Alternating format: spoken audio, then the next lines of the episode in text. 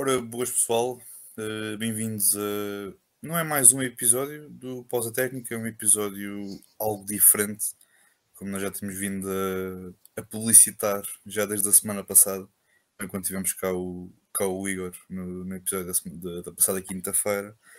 Hoje é um episódio, como é óbvio, para lembrar e para relembrar e para voltar a ter aquela, aquela chama de Kobe que acho que sendo sincero, acho que ele foi uma chama que nunca abandonou aqui nenhum dos nossos, nenhum de nós quatro, acho eu, acho que posso falar por todos, acho que é daquelas chamas que ainda se mantêm dentro de nós.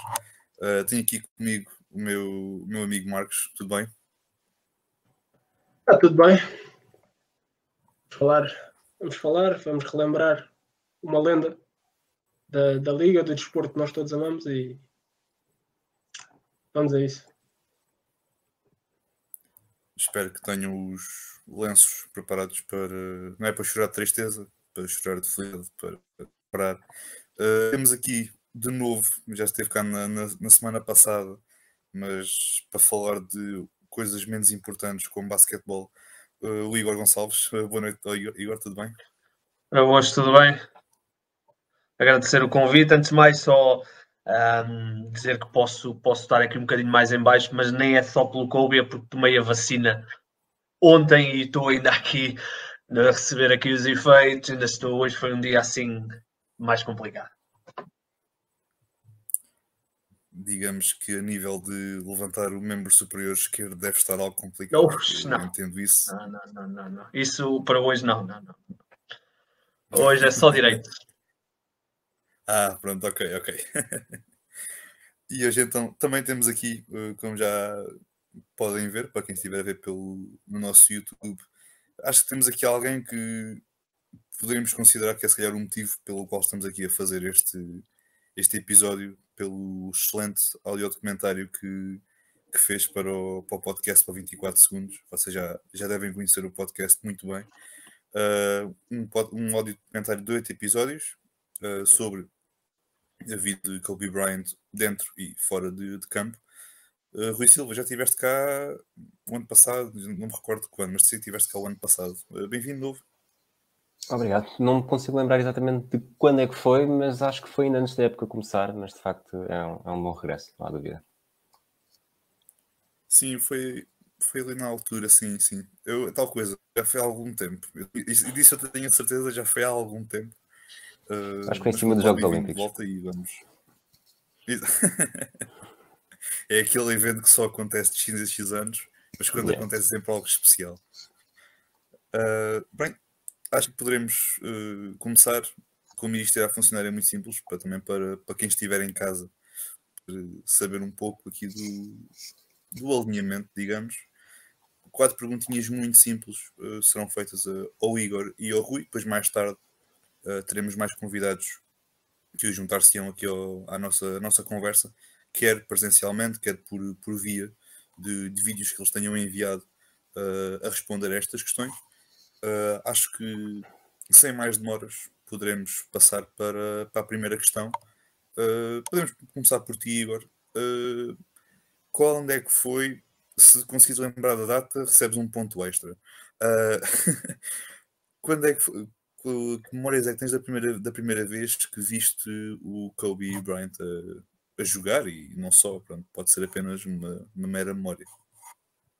Olha, um, se puderes, 3 segundos, eu digo data exata, porque eu sei a data exata, porque sei que foi um jogo muito específico, portanto é muito rápido eu chegar aqui uh, e enquanto estou aqui a engonhar e enrolar um bocadinho o discurso, eu chego lá mesmo muito rápido. E digo-te a data exata. E até te digo o resultado do jogo e tudo. Uh, ora, cá está ele. Portanto, a data foi o dia 6 de junho de 2001. Uh, ah, e porquê é que eu sei a data? Porque foi o jogo 1 das finais de 2001 entre os Lakers e os 76ers. Um, portanto, só para dar um bocadinho de contexto, uh, nesta altura um, já não jogava Jordan, mas já sabia que Jordan ia voltar um, quando, quando ele um, comprou, foi um dos donos dos Wizards, havia muito hype em torno do Alan Iverson e do Shaquille O'Neal, uh, e eu, do alto dos meus 12 anos, uh, lembro-me perfeitamente de dizer: não, este ano uh, vou, vou ver as finais, vou ver as finais. Foi pouco depois de eu ter também tido Sport TV pela primeira vez, portanto houve aqui toda uma conjugação de coisas, então decidi ver as finais deste ano. Uh, não percebia nada, não sabia o que era pick and roll, não sabia o que era drop coverage, não sabia o que era nada, mas decidi ver. E foi o mítico jogo em que o Alan Iverson uh, faz o step over em cima do, do Tyrann Lu, em que o jogo vai a prolongamento e os 76ers ganham. A única derrota dos Lakers naquele, naquele playoff. Um, e naturalmente, depois de ver aquele jogo, Alan Iverson e Shaquille O'Neal, porque Shaquille O'Neal nessa altura era virtualmente imparável, foram os jogadores que mais me, mais me puxaram. Só que depois continuei a ver as finais. Um, e apareceu o Kobe Bryant, apareceu o Kobe Bryant nestas, nestas finais. E, e a forma destemida com que ele jogava, a forma do ataque ao cesto, que ele era na altura muito atlético, um, cativou-me. E a partir daí, juntamente com o Shaq, na altura era uma figura até uh, maior do que o próprio basquetebol, tinha, tinha acabado de fazer o filme O Kazam, toda uma série de publicidades que ele tinha na altura, e portanto. Os Lakers puxaram. Os Lakers eh, naturalmente acabaram por me puxar, eram campeões, tinham duas das figuras principais, vi eles a ganhar o, mais um título e, portanto, os Lakers uh, puxaram. E a partir daí fui seguindo uh, a carreira dos Lakers e a carreira de Kobe Bryant. E muito rapidamente Kobe Bryant se tornou o jogador, da, o jogador pelo qual eu vi a NBA durante muito tempo foi assim. Um, e portanto foi, portanto, sei, sei a data, lembro-me perfeitamente de, do que achei na altura, um, e a partir daí nasceu aqui quase uma, uma relação de um, não é familiar, mas é uma relação quase é, é difícil explicar porque ele não, eu não o conheço, ele não me conhecia, mas havia aqui uma espécie de proximidade, porque hum, todas as noites, ou algumas das noites, era a vê-lo, era a acompanhar o que é que se passava, ele e o cheque, depois ele sozinho, portanto uh, foi aqui uma, uma relação uh, virtual, digamos assim, uh, que começou neste dia 6 de junho de 2001. Muito bem, recebeste um ponto extra por, por isso e como tal, pronto. Eu também não ia lá, não ia lá pelo 2001, acho que ainda estava a dar os meus primeiros passos enquanto jovem, neste caso criança.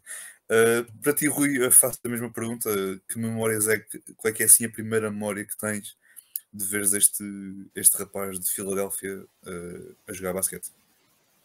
Eu acho que mais do que memória de ver é memória de ler, porque ah, o Kobe Bryant chega à NBA mais ou menos na altura em que, em que eu deixo de ver uh, e acompanho mais pelo que ia lendo no, no Jornal Record, comprava todos os dias, e sobretudo este período de 2000, 2001, 2002 é o período em que eu já não estava, nessa altura, não estava acordado até tarde a ver os jogos, mas todos os dias, manhã seguinte, lia o que é que se passava e, e acho que o Kobe Bryant, lá está, sendo essa época, a primeira época que ele é campeão em 2000, estive a ouvir isso há bocado no, no documentário, uh, seis dos dez jogadores do top 10 desse draft eram mais velhos do que ele.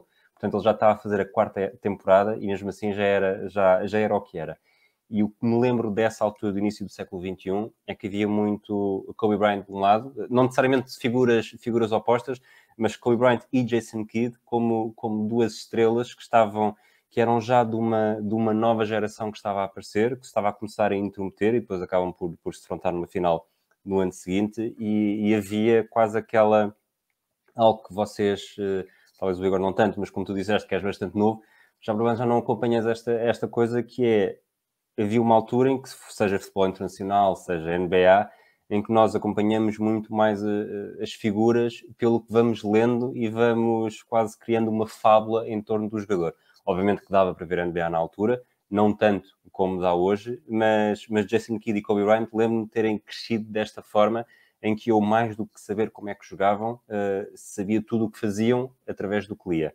Ver mesmo, eu acho que só a partir de, ali da época 2006, 2007, foi quando, já na faculdade já com horários muito mais tranquilos, comecei a ver mais, numa altura em que os Lakers, ali o, o pré, uh, pré-recuperação, em que o Kobe estava basicamente isolado naquela equipa e mesmo assim notava-se que, que os Lakers não tinham hipótese nenhuma de, de chegarem a um título, era uma era de, de Spurs e Suns muito fortes, mas havia sempre um brilho especial quando o Kobe estava em campo, pela forma como jogava, pela forma quase de, uma não necessariamente a mentalidade mamba, mas, mas uma mentalidade muito específica de quem sozinho consegue. É quase. Ele estava a um nível tão acima de todos os outros que ele poderia jogar, entrar. Acho que o Nuno Guiar em termos também disse isto: que é ok, hoje vou entrar neste jogo e vou passar sempre a bola, vou fazer eh, mais do que 10 assistências.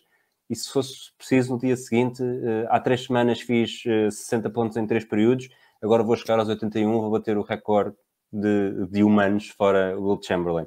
E acho que o Kobe era um bocado isso, porque o que fazia em campo, mesmo quando o corpo começava, e nessa altura já tinha, já drenava muito líquido dos joelhos, tinha sempre aquela forma de, esteticamente, para mim, inigualável e muito mais bonita do que qualquer outro jogador na altura, mesmo que não se olhasse para o Kobe na, naqueles períodos específicos, como uma das principais figuras, fosse a nível de, de do que poderia fazer com cada equipa e mesmo a nível de fantasy, que, que foi na, também na altura em que me estreiei, e não era provavelmente aquele jogador que era das primeiras escolhas, mas era um jogador que, quando estava em campo e quando estava inspirado, eh, sozinho conseguiria derrubar qualquer equipa. Sim, eh, sem dúvida. Uh, creio que temos aqui já mais, mais um convidado que está um bocadinho apertado a nível de tempo. Portanto, temos de fazer aqui um bocadinho, se calhar, a correr aqui esta, estas vez, quatro questões a ele. Miguel, uh, Miguel última vez boa noite. Pai, três bem? horas a conversar, não foi? Por isso é hoje, não dá mesmo. Como é que vocês estão? Está tudo bem? Está bem. Está tudo bem. Tudo bom. Tudo bom. Está tudo bom. Bem, Miguel, creio que podemos começar. Acho que. Sim, sim, sim. sim. Bora isso, bora a isso poderemos já começar. Já fizeste a questão ao, ao Igor e ao, e ao Rui. Uh, qual é que é a tua primeira memória de, do Kobe Bryant uh, para ti? Uh, bem, eu acho eu acho que a primeira memória, eu acho que quando me lembro de primeira vez de ver alguma coisa do Kobe, eu acho que é o concurso de Afundanços uh, que me faz tipo como eu já tinha ouvido falar, havia já um hype à volta do Kobe, mas acho que é a partir do concurso de afundanças que comecei a olhar para ele tipo de outra maneira. Um, e ao longo do tempo fui olhando cada vez mais e fui-me tornando fã e ele rapidamente hum, tornou-se tipo no meu ídolo número um, uh, na minha maior referência, vai, eu tenho, como é óbvio, várias referências ao longo da minha vida e no, diz respeito ao basquete, mas o Kobe era, era aquela era, era, era, era aquela referência, era o número um, claramente. Uh, eu não cresci, por exemplo, a ver o Michael Jordan, uh, eu cresci a ver o Kobe.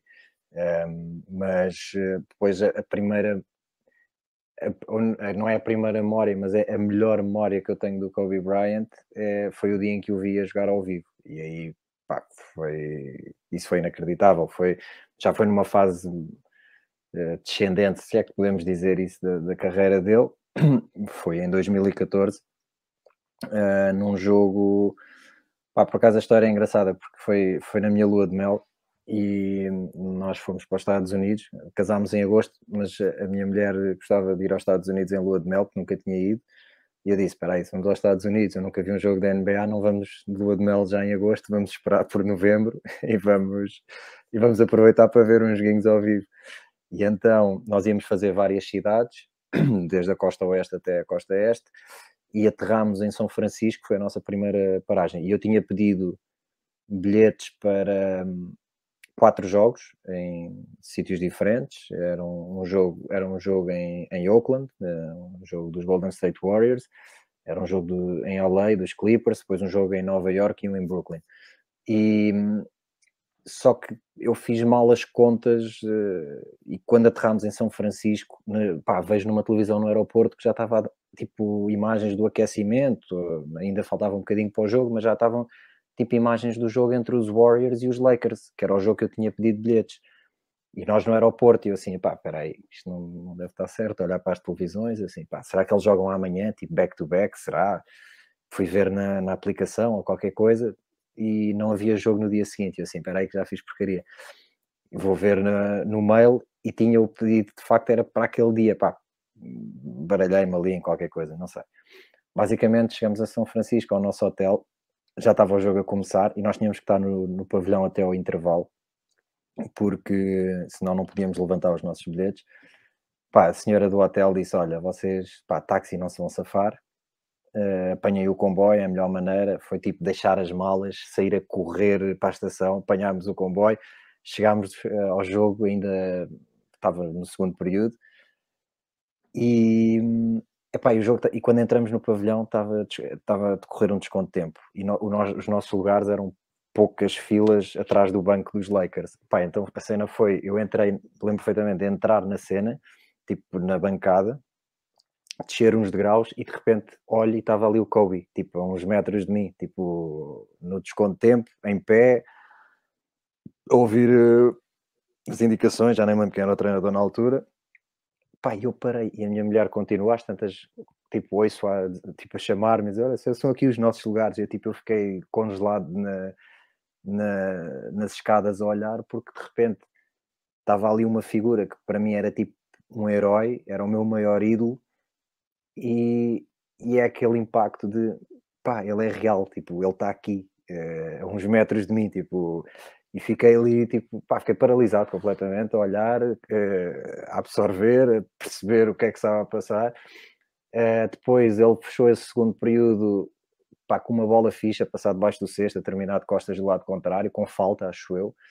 Depois, no terceiro período, fez um terceiro período ainda muito bom. Pá, depois, no quarto período, os Warriors se dispararam e ele também no, no, quarto período já não fez nada. Mas pronto, numa fase já descendente da carreira, ainda tive, ainda tive ao vivo um gostinho de Kobe. Tipo, e, e esse final de segundo período e o terceiro foram, foram pá, valeu tudo.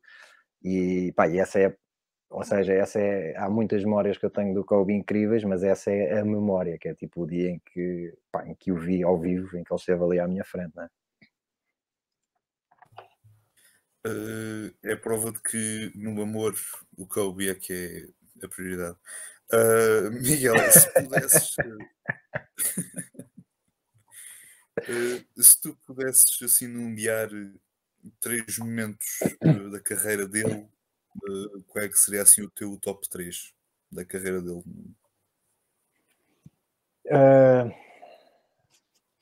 bem, eu vou tirar daqui vou falar de exibições individuais e não vou falar de títulos, porque obviamente os títulos são os momentos mais altos da carreira de qualquer atleta, uh, mas, uh, mas, uh, mas vou falar de, de, prestações individuais que, que eu achei inacreditáveis. em terceiro lugar, em terceiro lugar vou pôr duas, vá. Vou pôr os 61 pontos no, no, Madison Square Garden e o jogo contra os Dallas Mavericks que marcou 62 em, em três períodos. Uh, foi 62, foi 62. 62, uh, 61. 61 no Madison 61. e 62, exatamente, contra os Dallas, exatamente. Obrigado, Igor. E depois, pronto, esses dois ficam no, em terceiro lugar. Depois, em segundo lugar, o jogo dos 81 pontos. Pá, essa cena é das cenas mais inacreditáveis que eu vi na minha vida. Eh, eu não vi o jogo em direto, lembro-me de no dia seguinte eh, eu acordar de manhã e já tinha tipo chamadas do meu pai, não sei o quê, aquela hora até era estranho, porque ele deitava-se às horas que eu me deito agora, e, e tipo, então, mas está tudo bem, não sei o quê. Miguel, o Kobe marcou 81 pontos ontem, eu assim, pá, cala-te, estás a gozar comigo, tipo, de manhã a dar baile, tá... a sério, o Kobe marcou 81 pontos, 81 pontos, e eu, pá, como é que é possível, tipo, Pronto, e depois fui, e depois fui começar, fui buscar, já não lembro onde é, que, onde é que estava na altura, fui ver o jogo e fui ver o resultado do jogo porque pensei, pá, o gajo para ter marcado 81 pontos deve ter sido um jogo de porcaria, uh, pá, deve ter sido um jogo mesmo horrível e pronto, depois comecei a perceber que não, que o jogo, o jogo efetivamente foi um, ou seja, não foi um jogo que os Lakers tiveram tipo o jogo à frente desde o início, não, foi um jogo que ele teve, ele fez aquilo e se ele não fizesse aquilo, provavelmente os gajos não davam a volta ao jogo e não tinham ganho o jogo. Uh, man, e mesmo, bem, e mesmo que o jogo tivesse a ser fácil, mesmo que do outro lado tivessem 5 marrecos, uh, marcar 81 pontos num jogo, pá, é quase preciso um gajo normal para marcar 81 pontos, nem que o pessoal se desvie da frente, às vezes, às vezes isso acontece, pá, e ele fez 81 pontos, pá, é incrível. Esse jogo, esse jogo para mim é incrível. E o jogo que eu, que mais me marca uh, dele é o, é o último jogo da carreira dele, uh, porque tive a oportunidade de estar a comentar esse jogo. Uh, estava, olha, tá, estou a, ver, a ler essa pergunta que estão aí buscar aí, é, pronto, é, mesmo, é precisamente desse jogo que eu estou a falar. Um, eu tive a oportunidade de comentar esse jogo, uh, ainda por cima ao meu lado estava o Miguel Minhava, que além de ser um grande amigo meu de longa data, uh, é também um, um grande fã dos Lakers. Eu não sou fã dos Lakers, sou fã do Kobe. Uh, mas ele é fã dos Lakers e como qualquer fã dos Lakers é fã do Kobe uh, e mesmo quem não é fã dos Lakers nem do, só gosta de basquete gosta do Kobe mas, mas pronto, eu tive o privilégio de comentar esse jogo e eu lembro-me que, que, a certa altura tipo, eu e o Minhava olhávamos um para o outro os dois tipo com os olhos a brilhar às vezes já sem conseguir falar porque pá, era inacreditável aquilo que se estava a passar ali à nossa frente um, eu, eu, acho que se alguém tivesse escrito tipo um guião de como ia ser o último jogo do Kobe, não ia conseguir escrever um guião tão espetacular como aquilo acabou por ser. Uh, os, pá, não só, imagina, ganhou, que era uma cena que, para aqueles Lakers naquela altura era tipo complicado, uh, ou seja, ele consegue sair com uma vitória. Pá, daquela maneira, às tantas era tipo, ok, ele vai chegar aqui aos 30, uh, pá, não, o quê? Já, espera aí, vai chegar aos 40? Não, vai chegar aos 50? Aos 60? Tipo, pá, e, e, é, e eu acho que ninguém se conseguia despedir uh, daquela maneira a não ser ele. É, esse jogo, sem dúvida, que foi o jogo da vida dele que mais me marcou, porque tive, lá está, o privilégio de poder estar a comentar esse jogo, de estar a comentar ao lado de um, de um grande amigo e, epá, por aquilo que ele fez, e depois ver, há, há momentos nesse jogo que, que são inacreditáveis e que, pá, que eu acho que, que é difícil esquecer. Uh, tipo aqueles pormenores de trocas de olhares entre ele e a família, um, ehm, a cena com o cheque, aquele abraço ao cheque, um, aquele uh, o abraço bem a todo o staff e ao como é que se chamava o preparador físico que se retirou no mesmo dia. No mesmo dia. Uh, não me lembro do nome dele, mas esse abraço entre eles os dois, nesse, naquele momento também de saída, que não é saída só dele. E aí. É o Gary Vitti, só para te ajudar. Gary Vitti, exatamente. E aquele, e aquele, aquele abraço, aquele momento, é, é, também o reconhecimento de um dos melhores jogadores de todos, de todos os tempos a alguém que durante muitos anos o acompanhou e que foi também importantíssimo na carreira dele, nomeadamente, eh, não nos podemos esquecer daquelas partes da, da recuperação da lesão, etc., que são momentos muito duros e, e, essa pessoa foi certamente importante também nesse, nesse processo e, e esse abraço é muito sentido e é, e é muito merecido. Pá, lembro-me de ver às tantas, tipo, Snoop Dogg, maluco na bancada, Kanye West, Jay-Z, tudo a olhar, tipo, pá, estava toda a gente, tipo, what, what the fuck, meu, tipo, o que é que se está aqui a passar? Aquilo foi uma cena que foi levada para um nível de magia de tudo que é inacreditável. E há um momento uh, que eu até acho que mencionei isso na altura, que era tipo o passar do testemunho. Aquilo foi uma época difícil para os Lakers, foi uma época que às tantas para os outros jogadores, por muito imagina, eu se jogasse naquela equipa e andasse a fazer parte da farewell tour do Kobe, eu ia adorar, tipo, ia adorar qualquer minuto de, de, das homenagens, de tudo. Mas às tantas estamos a falar ali de jogadores profissionais, com carreiras, eh, alguns deles a começar, uh, como era o caso na altura de Julius Randle, eh, era, era, essa, essa equipa feita de miúdos, com o Clarkson, etc. E, e há, um, há um momento ali e que percebo que para eles tenha sido difícil por vezes, quer dizer, eles iam jogar e man, agora homenagens outra vez, isto é Kobe, Kobe, Kobe, então e nós?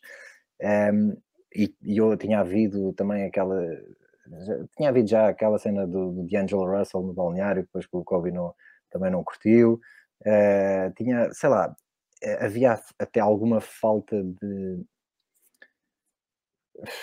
de garra e de, de, compromisso que o Kobe chegou a criticar por uh, não gostar daquilo que estava a ver, mas pronto.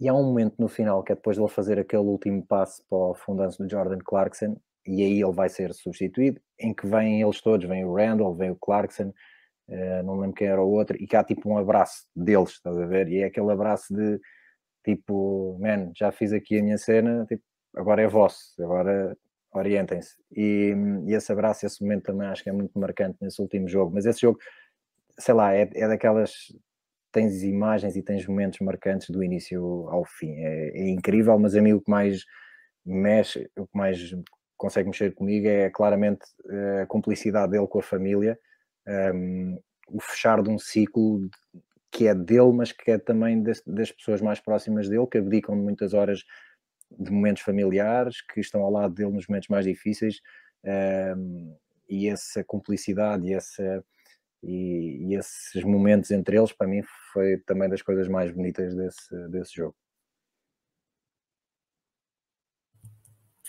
Sim, uh, para, para finalizar, uh, duas questões que podiam ser feitas separadamente, mas pode também ser feito em, em conjunto. Uh, assim, para uma resposta rápida, assim, olhando para, para a NBA atual, qual é que é o jogador que tu dizes? Ele tem ali rasgos de Kobe, tem ali o moveset, diga, se me permitem a expressão, é algo similar a ele, que jogador é que tu dirias que neste momento era, era semelhante a ele? Devin Booker. Devin Booker, para mim, não só pela questão técnica que, tem toda, uh, não tem os.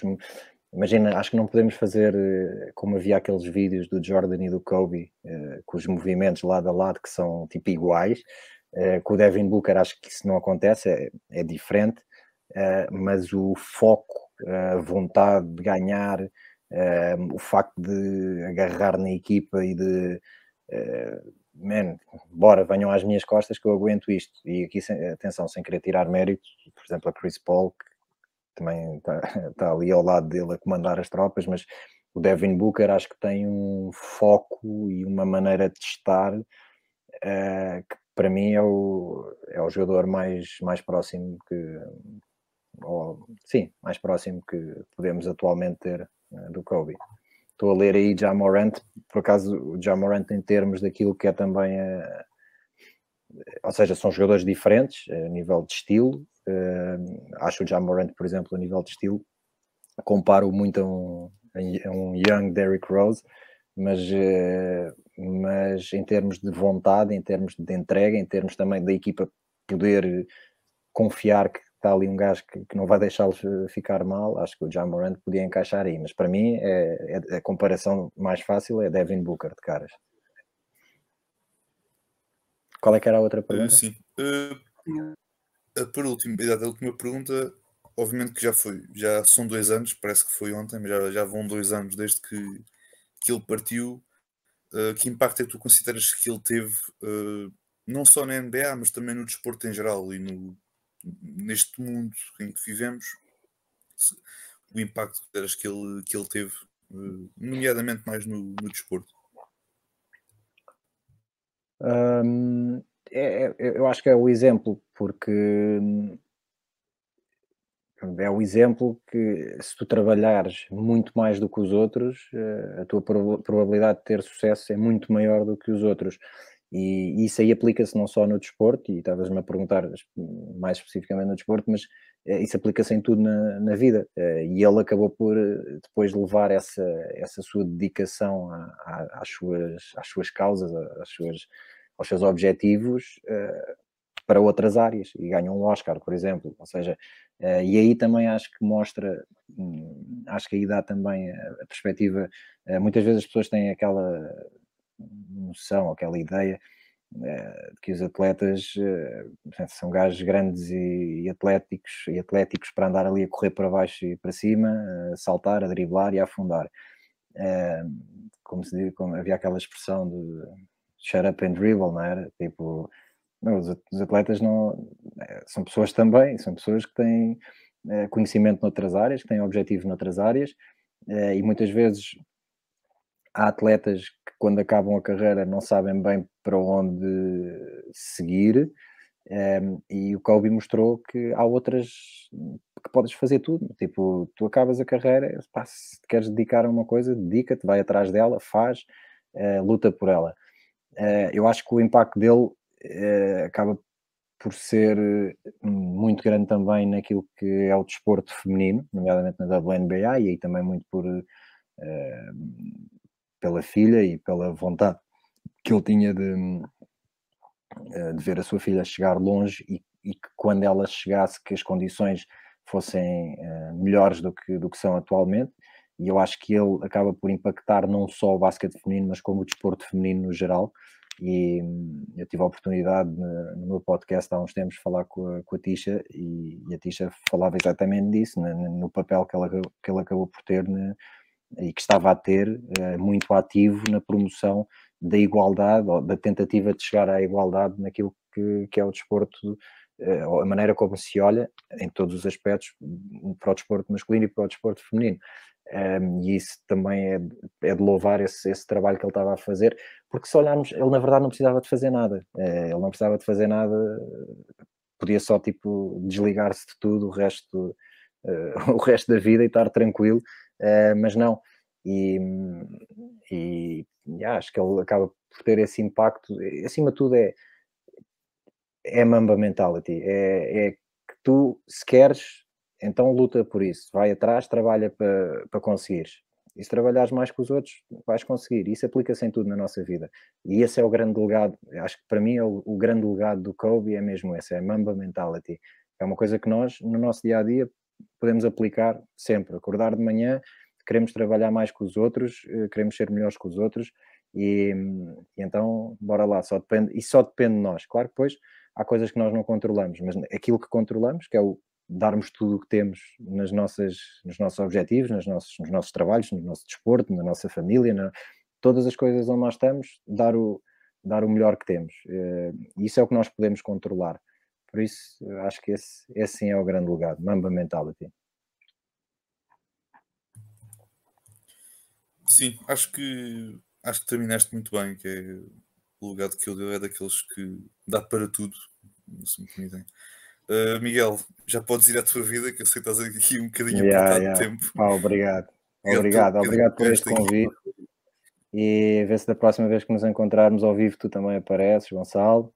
Igor, Rui, uh, obrigado por uh, me deixar entrar aqui também, invadir aqui este bocadinho. Marcos, estás aí bem equipado hoje, estou a sentir. Hoje, hoje deixaste. Foi homenagem, hoje foi homenagem. Deixei, é deixei, é deixei de lado o clubismo. Deixei é de lado isso, hoje. é isso, é isso. Muito bem, muito bem. Malta, obrigado por este bocadinho e pá, continuem aí fortes como vocês estão sempre. Muito obrigado, Nossa. nós. Grande abraço. Ora então, voltando aqui. Ah, espera, temos aqui mais algo. Ok. Temos aqui mais um que isto aparecem do nada, sabem? É, é tipo aqueles, aquelas sementes que do nada nós colocamos no chão e passados segundos estão a aparecer. Uh, temos aqui o, o Landim do Triplo Duplo, já tivemos cá na, já no episódio do início do ano, exatamente. Uh, Landim, uh, é um episódio complicado, mas bem-vindo novamente, né? Vamos aqui falar um bocadinho do, do nosso Kobe, não é? Boas, tudo bem, pessoal? Uh, espero que esteja tudo bem com vocês.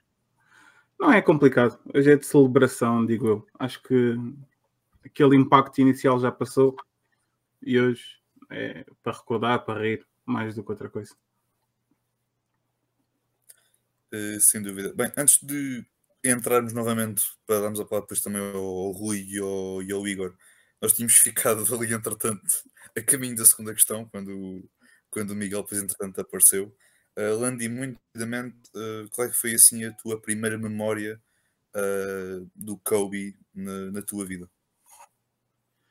Uh, basicamente eu a primeira vez que, que vi ou que soube ou... a minha história a minha história é um bocado engraçada porque eu era um dos, dos gajos do futebol não era muito bom e entretanto um, a primeira camisola que um amigo meu me emprestou foi uma camisola dos Lakers Kobe uh, número 8 amarelo entretanto, não sabia muito do Kobe, não sabia muito da NBA, não sabia muito de nada. Eu era um gajo de futebol e, entretanto, isso fez com que eu fosse testar o basquete. Entretanto, gostei. Conforme gostei, depois comecei a ter curiosidade.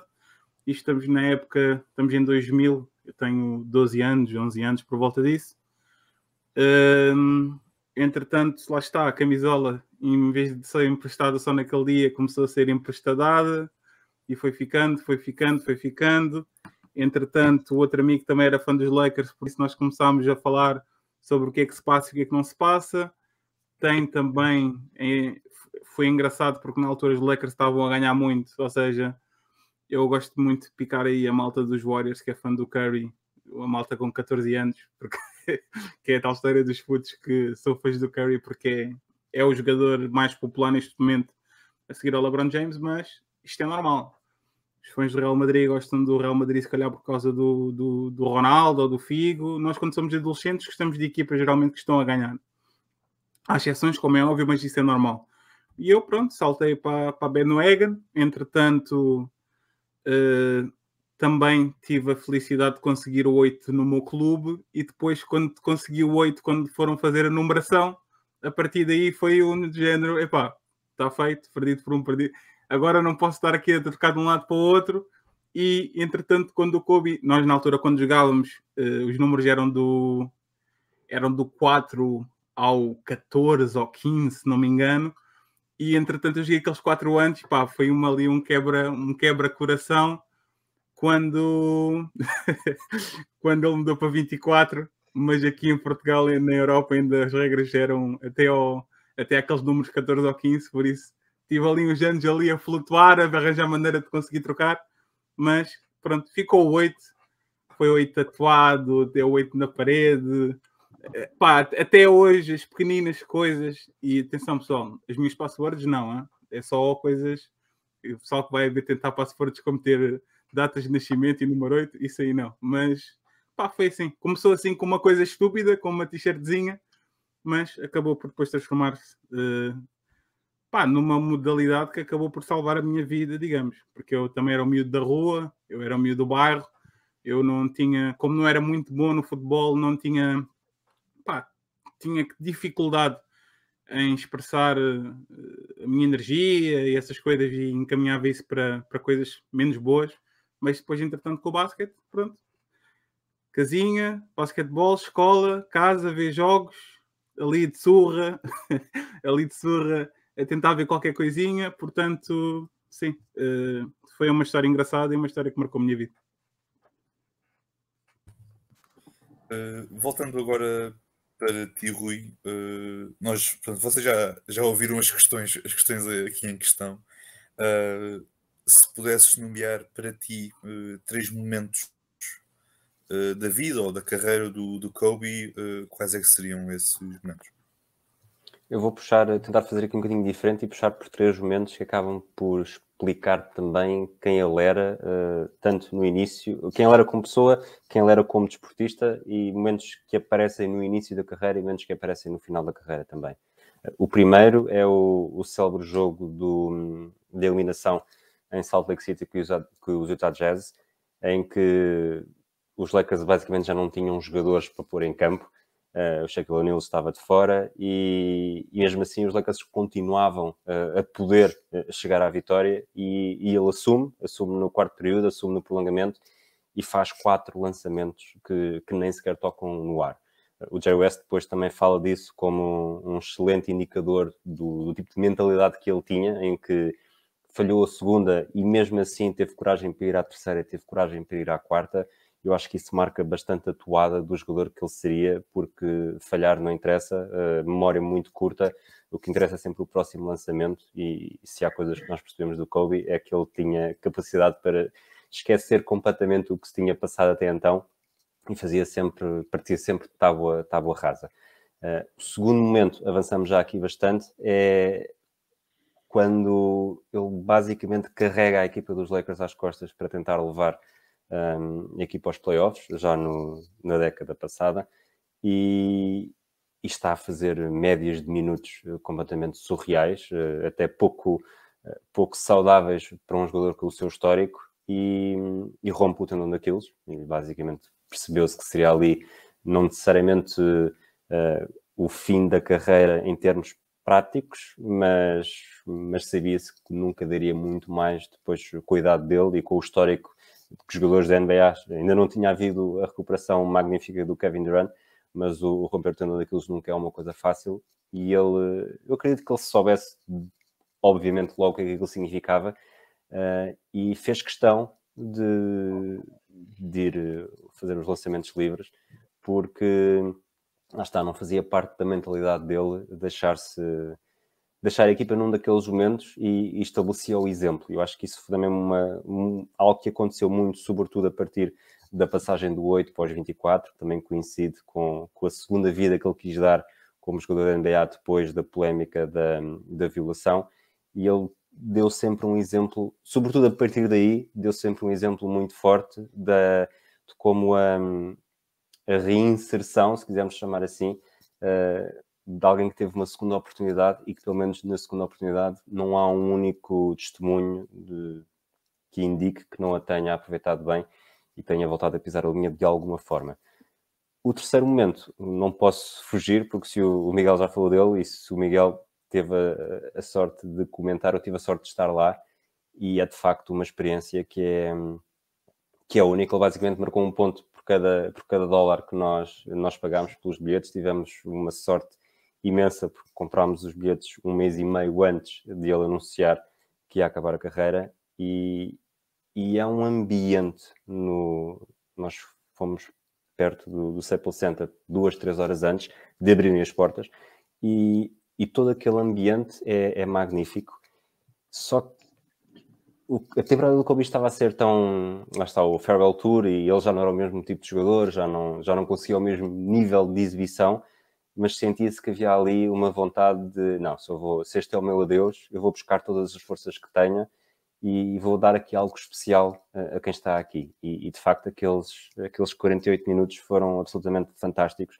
Um, há, houve muitos pormenores que o Miguel falou que não deu, não deu para, para nos apercebermos nas bancadas, mas por outro lado, ali a partir dos 40, acho que foi dos 42, 43, quando se começou a olhar para o relógio e pensar, ele é capaz de ir aos 50 e isto ouvia essas conversas de um nicho ali à frente, um nicho ali atrás. Pá, ele vai aos 50, ele é capaz de ir aos 50. E depois, de repente, um pescar de olhos, já se está a pensar nos 60.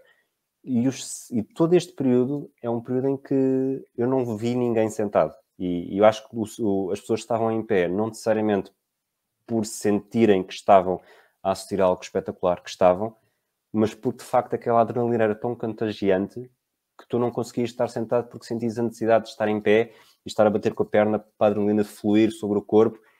E quando ele faz o. Nesse é um lance livre, portanto, obviamente que não é um triplo, não é um lance espetacular, é um lance livre e, e repara, aquela exibição seria sempre fantástica, mas se fosse 59 pontos, não tinha o mesmo brilho. Nós estamos aqui a falar da despedida do Kobe com 59. Não é um número era um número eh, impressionante, mas não era redondo. Portanto, aquele lance livre, eh, de certo ponto, teve tanta pressão como um lançamento num jogo 7 ou, ou um buzzer beater que ele tenha feito, porque de facto, e nem por cima ele que ganhou um Oscar e que também gostava muito de narrativas e de estabelecer a sua própria, ele sabia que despedir-se com 60 ia ser completamente diferente de despedir-se com 59.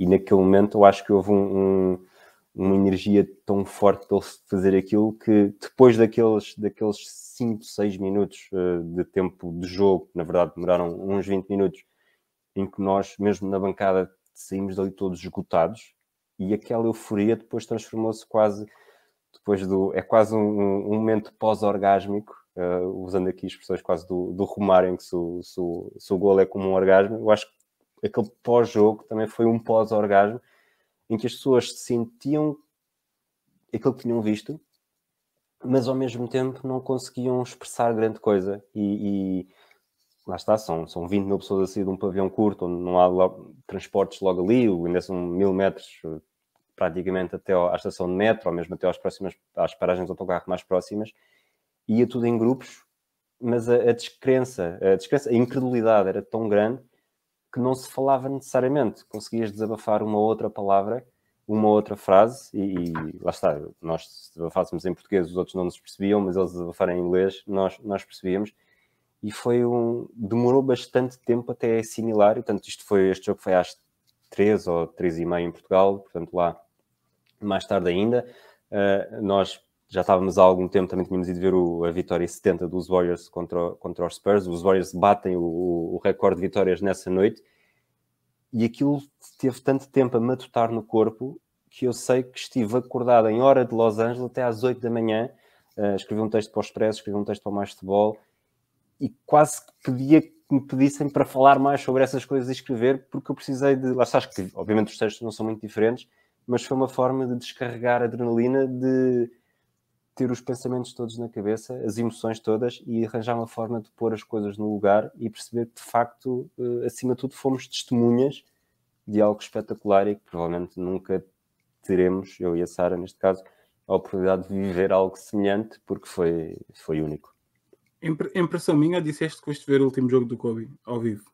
Uh, foi, foi. Então e o, o diabo ficou só com a tua alma? Cobrou mais alguma extra? Como é que. Foi, foi uma sorte absoluta de, lá está, como, como eu disse, comprámos os bilhetes em, não sei se foi em meados de setembro, se foi em meados de outubro, uh, acho que 62 dólares e meio uh, e, é o preço. E calhou do... ser... Uh... E calhou ser, depois passado, lá, no próprio dia estavam sempre vendidos por 800 e, pois, e foi. Quando... E eu, adepto dos Celtics, que nunca desgostei do Kobe, mas foi, lá está, foi, foi uma experiência única e ainda hoje não acredito. É porque é preciso ter sorte, é preciso ter uma grande sorte. E houve uma altura. Eu, eu, quando fui ver o bilhete, 8, 8 mil. 8.400 e qualquer coisa, e disse: estava a ouvir a tua história e estava a dizer assim: isto aqui deve ter sido uma, uma, ou uma coincidência, ou ela é enviada especial da ONU, uma coisa qualquer do género, porque pá, desde aí uma recordação, acho que é das minhas maiores arrependimentos. Se calhar foi não ter pago para ir ver esse show. Foi, foi. Lá está, não, não se estava à espera.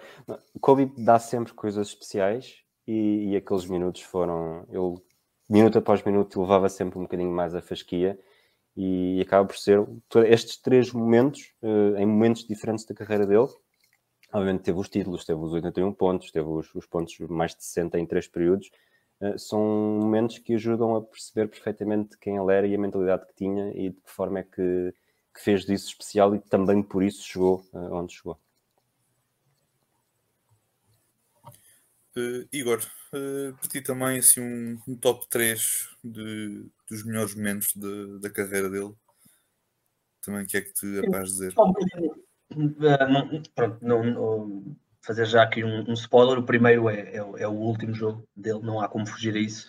Uh, vou só fugir um bocadinho a, aos 81, aos 62. Uh, vou só lembrar um.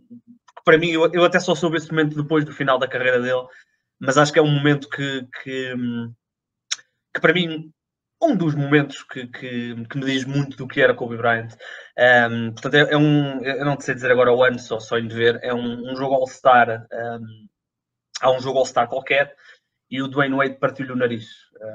ele vai fazer um layup, é, foi a primeira falta flagrante da história dos Jogos All-Star, foi o Dwayne Wade partiu o nariz ao, ao, Kobe. E mais tarde o Dwayne Wade contou a história que, que ligou ao Kobe Bryant um, no dia a seguir, a uma coisa qualquer, a pedir desculpa, normal. E o Kobe terá-lhe respondido qualquer coisa como Don't worry, uh, no, uh, I love it, see you in a couple of weeks. Porque eles jogavam uh, poucas semanas depois uh, os Heat, na altura com, com LeBron e, e os Lakers com, com Kobe. Um, e o Kobe nesse jogo um, já não era o mesmo Kobe de há 10 anos, mas nesse jogo o Kobe destruiu o Dwayne Wade. E falamos do Dwayne Wade, na altura eh, ainda era um grande jogador. Um, e portanto aquela mentalidade de ok, falta flagrante, partiu-me o nariz, não vou ficar chateado, mas no próximo jogo vou, vou tratar disto.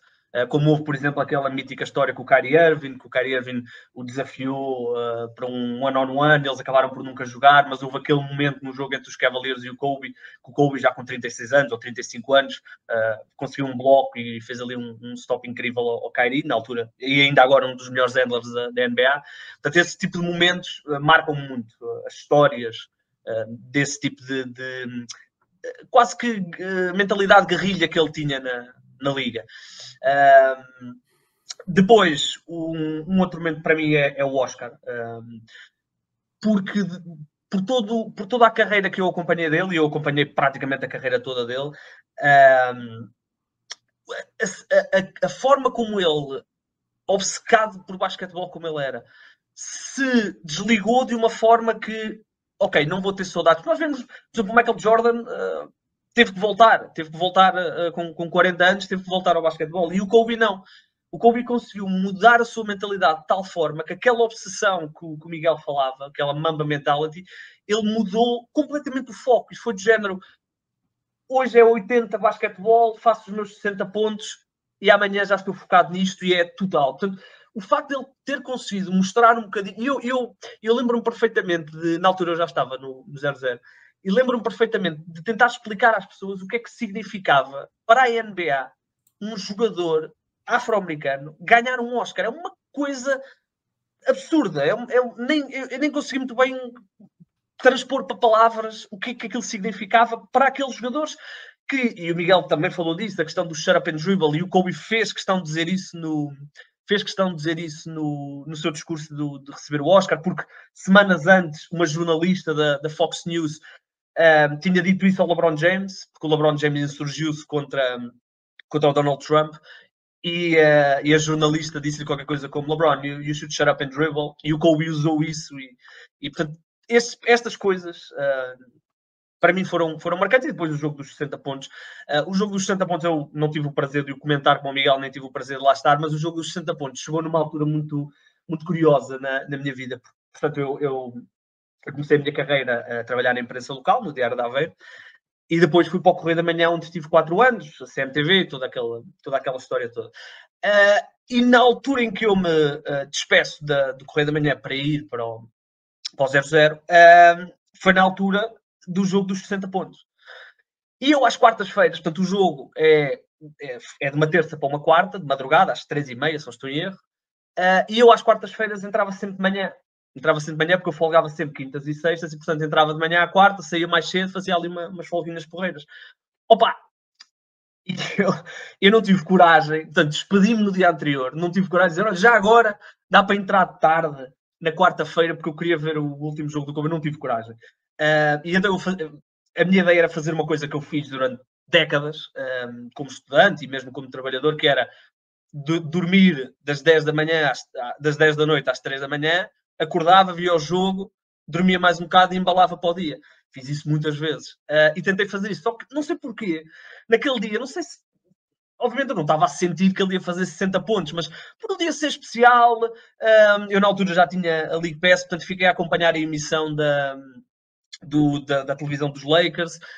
Um, pá, não consegui. E pronto, e depois ele faz os 60 pontos, e já o Miguel falou e o, e o Rui também. Uh, todos aqueles momentos, a, a relação dele com, com, com, a família que estava ali ao lado, uh, as celebridades todas estavam ali quase incrédulas, aquelas imagens do, do Jay-Z uh, a cumprimentar alguém do género: o que é que está aqui a acontecer, o que é que nós estamos a ver. Portanto, um, e é um bocadinho, eu, eu acho que e o, e o Landim e o Rui podem, podem falar também um bocadinho sobre isto, que é mais do que nós vermos, uh, porque grandes jogadores, há, há sempre grandes jogadores na NBA e há sempre grandes jogadores no, no futebol. E há sempre... Agora, uh, a ligação das nossas vidas a uma figura, uh, e no nosso caso, que somos mais ou menos da mesma faixa etária, portanto, crescemos basicamente a ver isto. esta ligação é que, é que transformou o Kobe Bryant num, num ídolo não é num ídolo no sentido como um médico ou como um bombeiro ou como um super-herói, não, mas é, é quase uma pessoa que faz uma ligação connosco através das madrugadas, através dos momentos, e quer tu estejas num pior momento na tua vida, sabes que tens sempre ali alguém que uh, pá, vou desligar aqui duas horinhas, vou ver um basquetebolzinho, vou ver o Kobe, se calhar ele vai marcar 40 ou 50, portanto vou aqui embrenhar-me aqui numa noite, num, em duas horinhas só para mim. E, portanto, a ligação do Kobe Bryant é muito essa, uma ligação de talento também, obviamente, do que ele fazia dentro do, do, do campo. E eu, como adepto dos Lakers, eh, ele, ele deu-me cinco títulos, portanto, espetacular.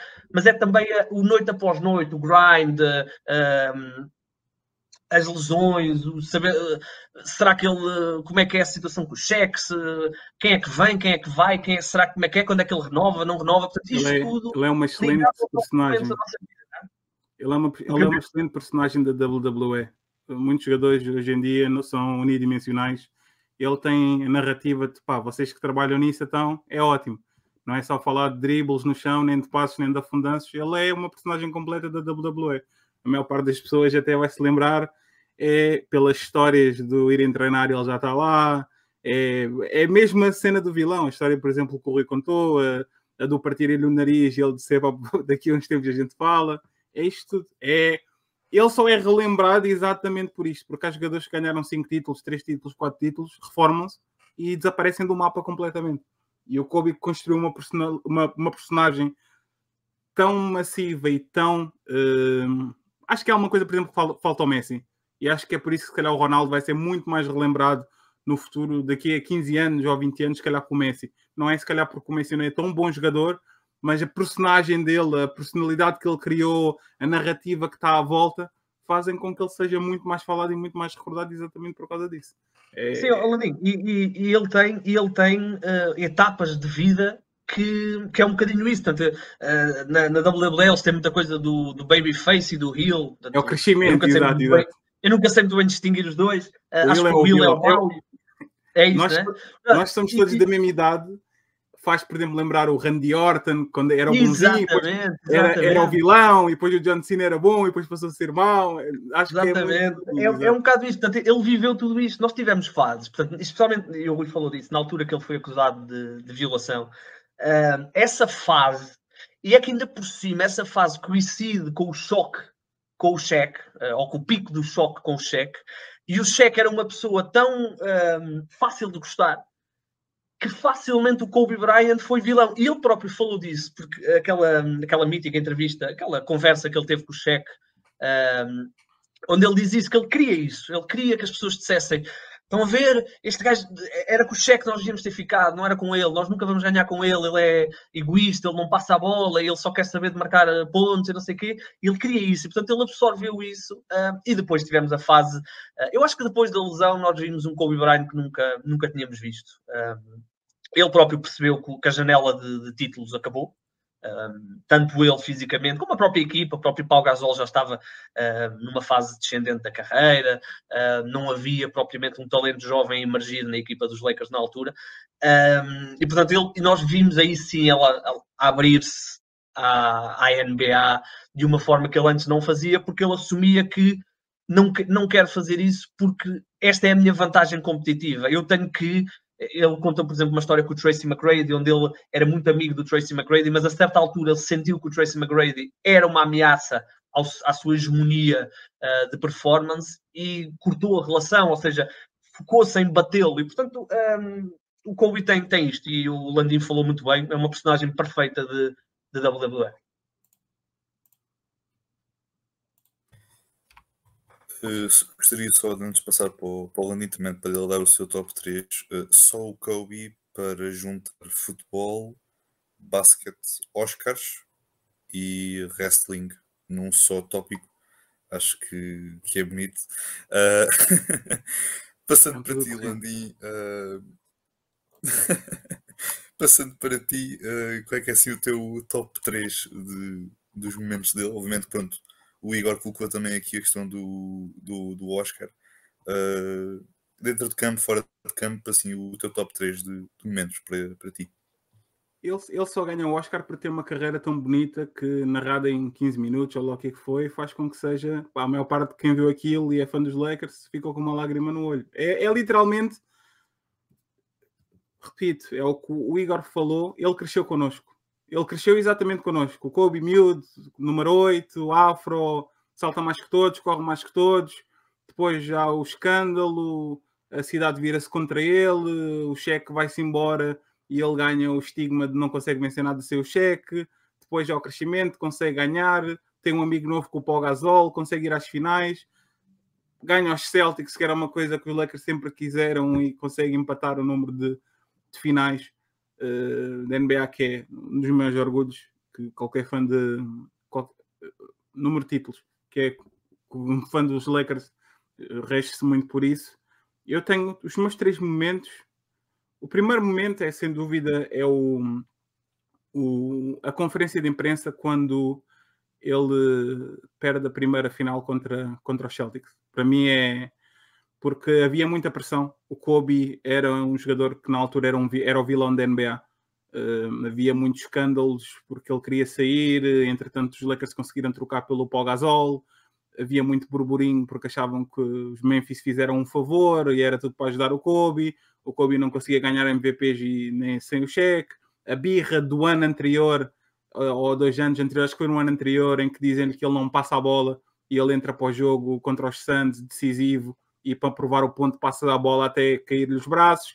Ou seja, o Kobe era o vilão na altura e uh, depois da final contra, contra os Celtics e podes também ver nas finais a seguir contra os Orlando Magic, quando os Lakers já estão a ganhar, já estão quase a ganhar, é que famosa conferência do job finish, job not finish, e ele está ali cerrado, mas um, na minha opinião foi, foi esse momento em que eu um, deixei de ser um, um, fã dos Lakers que via o Kobe com olhos assim um bocadinho uh, turvos, digamos, um jogador que é, é tão genial como tóxico para um, um Laker de verdade e um jogador que está ali para, para servir a camisola e não o contrário, porque foram anos muito complicados.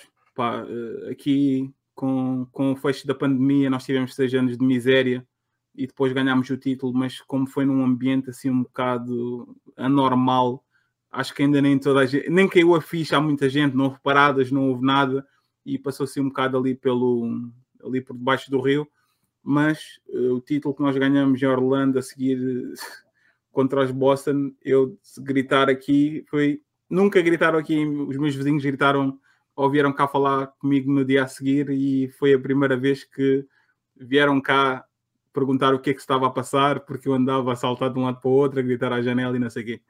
Portanto, na, mi, na minha opinião, esse momento é, é, é, marcante porque é a viragem do Kobe vilão para o Kobe herói. Uh, o segundo momento, o jogo, uh, o jogo dos 61, sem dúvida alguma, porque dos 101, 101 contra, contra os Utah Jazz, o último jogo, se não me engano. 60. Uh, 60. 60. Uh, porque lá está, era um dia de celebração. Nós achávamos que o Kobe não tinha mais nada no tanque. Era um jogo basicamente em que ele ia para ali uh, desfilar a camisola. Pá, vimos, por exemplo, jogos do Wade de despedida. Pá, os jogos de despedida geralmente são uma miséria das misérias. E a gente vai para ali fazer um frete porque os Lakers eram péssimos havia um péssimo ambiente porque o Kobe tinha um contrato absurdo a jogar com os miúdos, como já falaram aqui antes, com o D'Angelo e com o Nick, com o Nick Young com o Clarkson, etc. Ou seja, já havia ali um celeuma com aquela equipa e, entretanto, uh, aquele jogo, na minha opinião, fez com que os, todos os anos que passámos aqui na porcaria uh, a raspar na lama valesse a pena, porque foi um momento de coroação e foi um momento que depois uh, cimentou a lenda do Kobe Bryant, porque não é normal de todo um jogador que está completamente fora uh, dela ter uh, a mentalidade e ter, e lá está, marca a mentalidade do Kobe. Outros jogadores, como se calhar um Dirk, ou vão para o último jogo, vertem ali uma lágrima, lançam duas vezes e vão para o banco. E o Kobe entrou da mesma maneira, saiu da mesma maneira que entrou, lançar até o braço cair, mamba mentality para cima deles e se tiver que perder, se tiver que ir com 10 lançamentos marcados em 60 tentados, ele não se preocupa nada com isso porque ele sabe o que é que tem que fazer. Portanto, esse, na minha opinião, foi o segundo, o segundo momento mais, mais importante. Um, o terceiro momento mais importante, isto na minha opinião, foi, e eu lembro-me disto porque lá está, eu sou fã eu, eu, sou fã dos Lakers primeiro e depois sou, sou fã do Kobe. Por acaso calha com o museu aqui atrás e as coisas todas têm tudo a ver com o Kobe, mas isto não era bem assim. Isto era muito Kobe check, Kobe check, etc. E na minha opinião, o momento mais marcante depois foi uh, depois do cheque ter ganho o título em 2006 com os Miami Heat uh, e mandar umas bocas, porque lá está, cheque ao cheque, a gente sabe como é que as coisas uh, são. É ele ter feito as pazes com. É ele ter feito as pazes com o Kobe e eu depois ver tanto na sua vida como na sua morte depois do Kobe desaparecer uh, o facto do cheque mostrar o respeito pelo o facto do cheque mostrar respeito pelo Kobe porque muitas vezes estas críticas estas discussões etc faz com, com que nós queimemos pontos e por mais que a outra pessoa seja muito competente naquilo que faz, nós ganhamos raiva, ganhamos ressentimento e uh, temos que optar entre escolher entre um ou outro, não é? Como nós neste momento estamos a ver muito isto, Ben Simmons, Embiid, as confusões depois quando certos jogadores que não têm certo protagonismo querem ir embora e não falam mais. E aconteceu isso, é basicamente o divórcio entre o teu pai e a tua mãe, tu tens que andar ali a escolher um, que é para não ficares bem, pá, não ficares desamparado e pá, o, o reconectar do, do Kobe e do, do cheque, na minha opinião, foi muito isso. Foi tu chegares a casa um dia, o teu pai está com as malas à porta e dizer, olha filho, por acaso, olha, estou... eu também falámos e vamos voltar outra vez, ou seja, uh, foi uma paz, na minha opinião, foi uma, uma paz, porque a polémica, vocês são um bocadinho mais novos, mas o, o Igor e o Rui sabem do, do que é, foi feio, feio, feio, feio, feio, feio, uh, aquilo que aconteceu entre o Kobe e o Sheik na, na, na zona, quando o Kobe estava a ser entrevistado pelo, pelo detetive sobre uh, o que é que o Kobe fez em Denver, etc. O Kobe, na sua ingenuidade ou por maldade, não sei, diz ao detetive que se ele soubesse pagava como o cheque paga, e o cheque na altura era casado, e basicamente mandou o cheque uh, para debaixo do autocarro e quase acabou com o casamento dele. Uh, foi muito feio mesmo, muito feio e na minha opinião foi uh, também o divórcio depois do cheque mais tarde também ajudou a fazer com que sarassem as coisas e as coisas voltassem ao seu ao seu ao seu sítio natural mas ainda assim foi acho que na minha opinião um momento mais é aquela aquela é a famosa entrevista em que os dois sentam-se. Eu não, não não queria não sei se vocês estão a ver a entrevista sentam-se os dois fatinha e gravata ou fatinha ali de fatinha e camisa e estão ali a falar dos dois e eu estou à espera de haver um, um, um, banho de sangue, mas não, tiveram ali, mandaram umas boquinhas, riram-se, etc. E o respeito depois passou para a frente, portanto, esse para mim é o terceiro momento mais importante. Antes de finalizarmos uh, da vossa parte, uh, tem aqui o Marcos Castro também, que tem aqui mais duas questões para, para fazer, que já fizemos ao Miguel. Uh, Marcos, uh, força aí. Tenho sim. Vou começar pela ordem que o Gonçalo começou, vou começar por ti, Rui. Uh, a mesma pergunta feita ao Miguel. O jogador que atualmente vês na NBA com mais semelhanças ao Kobe? Essa pergunta para mim tem uma grande, tem uma grande rasteira, porque acho que não há mesmo alguém que esteja sequer perto. Uh, eu acho que o Devin Booker é de facto talvez aquele que mais se assemelha, até por vários, várias características, mas eu olho para o Devin Booker e não consigo sentir a mesma coisa eh, que sentia quando via o Kobe a jogar, mesmo em equipas fracas, e ele carregava as equipas. Uh, portanto, essa era, esta era a resposta que eu tinha preparado, preparada para vocês uh, quando começou. Depois, entretanto, há bocado falou-se do Kyrie Irving, e eu acho que o Kyrie Irving, conseguindo, conseguindo esquecer tudo aquilo que ele traz também, uh, o que ele faz quando tem a bola nas mãos tem aquele, tem aquele valor acrescentado estético que o Kobe também conseguia dar.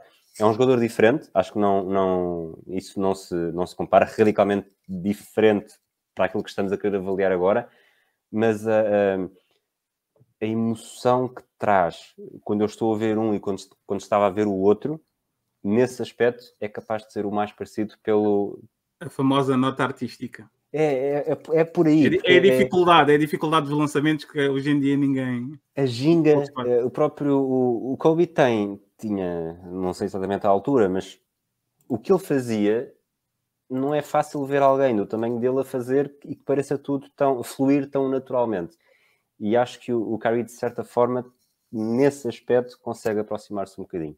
Mas acho que o, acho que o próprio molde do, da posição de Michael Jordan e, e, e depois Kobe Bryant de, de shooting guard uh, mudou radicalmente nos últimos uh, eh, 12 anos, em que tínhamos uma geração de, que era muito mais estanque. Havia Roy Allen, havia Allen Iverson, havia Kobe Bryant, havia.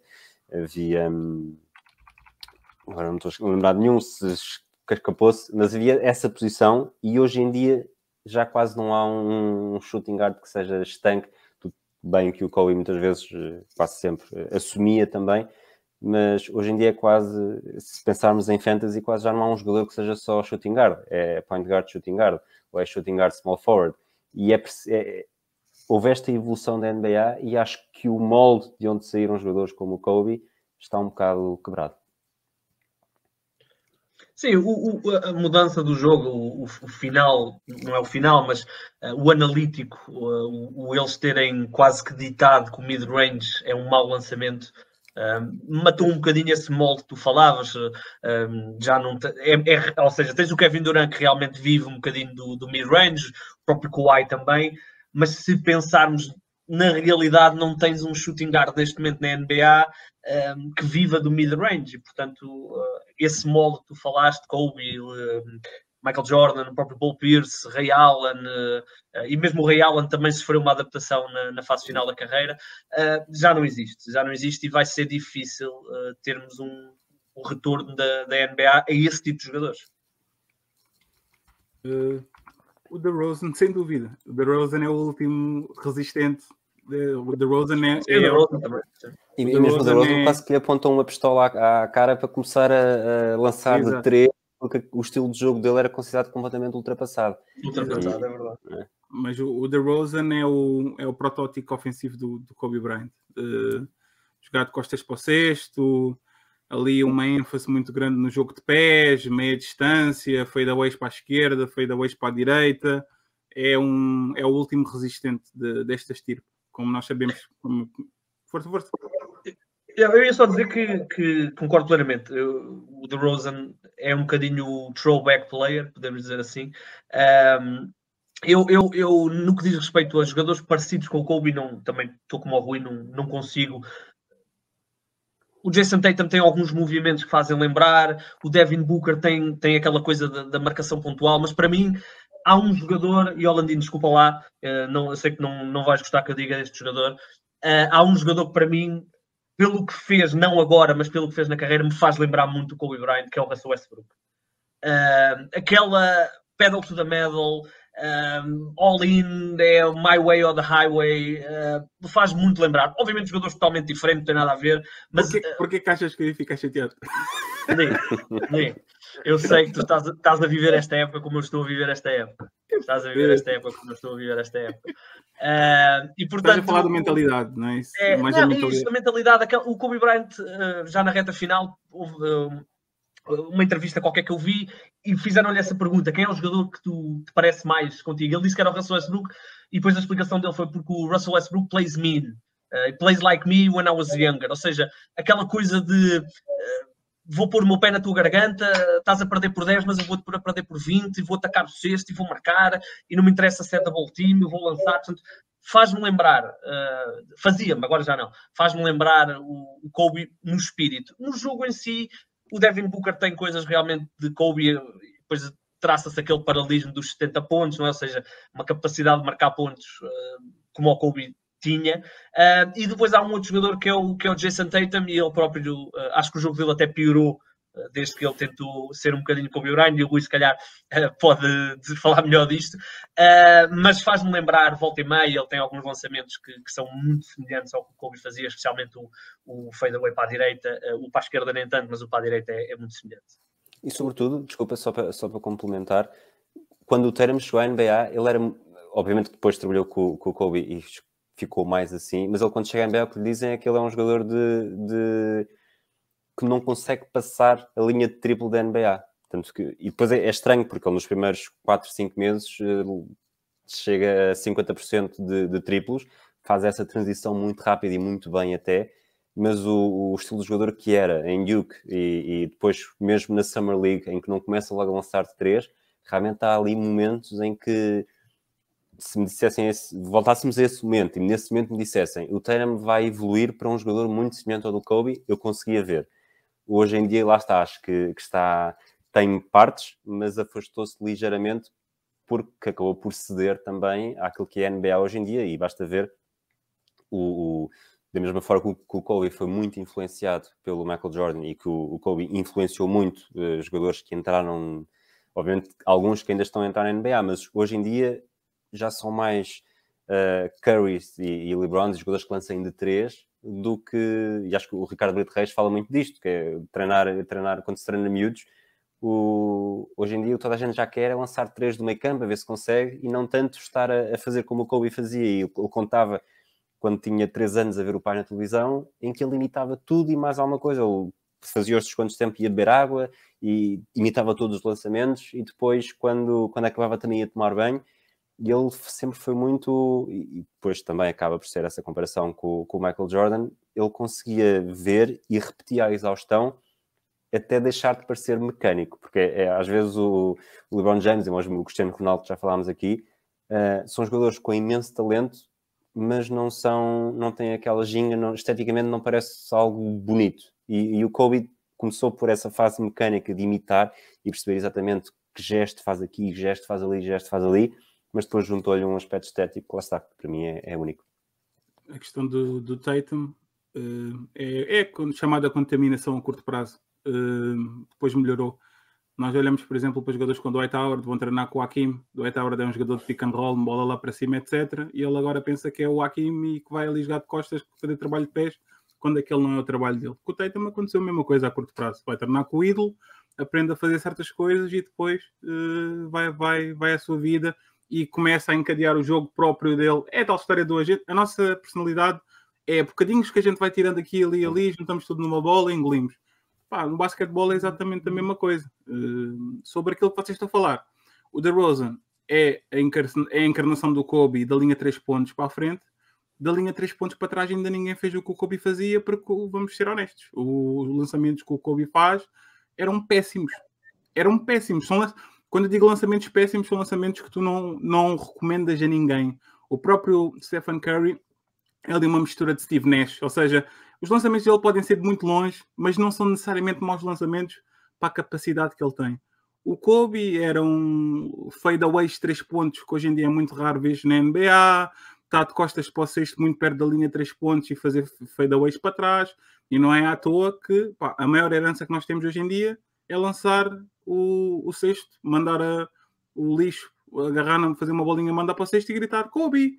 É exatamente por causa disto, porque eram lançamentos ridículos, mas que para ele não eram ridículos, e lá está, a nota artística que ele tem, e que não vai aparecer um jogador tão cedo que faça isso, é exatamente por causa disto, porque são é um estilo de jogo que do meio da linha 3 pontos para dentro é difícil de replicar porque a NBA agora dá ênfase aos 3 pontos ou acabar nas passadas e ao mesmo tempo é muito complicado porque um jogador normal vai tentar o que o Kobe faz e mete a linha 3 pontos, faz um fadeaway da maneira como ele faz, e em vez de fazer um lançamento normal, mete-se a, a, deslizar para a direita e a fazer um triplo para a esquerda, e o que acontece é que ele vai andar a fazer o que a maior parte de, de nós andávamos a fazer quando éramos miúdos, e que eu lembro-me de uma certa altura, pá, vocês agora veem miúdos dos minis e dos cadetes e não sei o quê, a parar na linha 3 pontos e a lançar, e na minha equipa e na equipa de muitos outros manos, era Kobe's a fazerem lançamentos de fadeaway já à toa, agarrar na bola com dois em cima e a tentar lançar por cima deles, e lá está. É um impacto, uh, é um impacto uh, geracional. Vemos que o LeBron, por exemplo, os miúdos hoje em dia são muito mais all-around players, têm mais gosto em passar a bola, correr com a bola na mão. O Kobe era isto, só que o Kobe.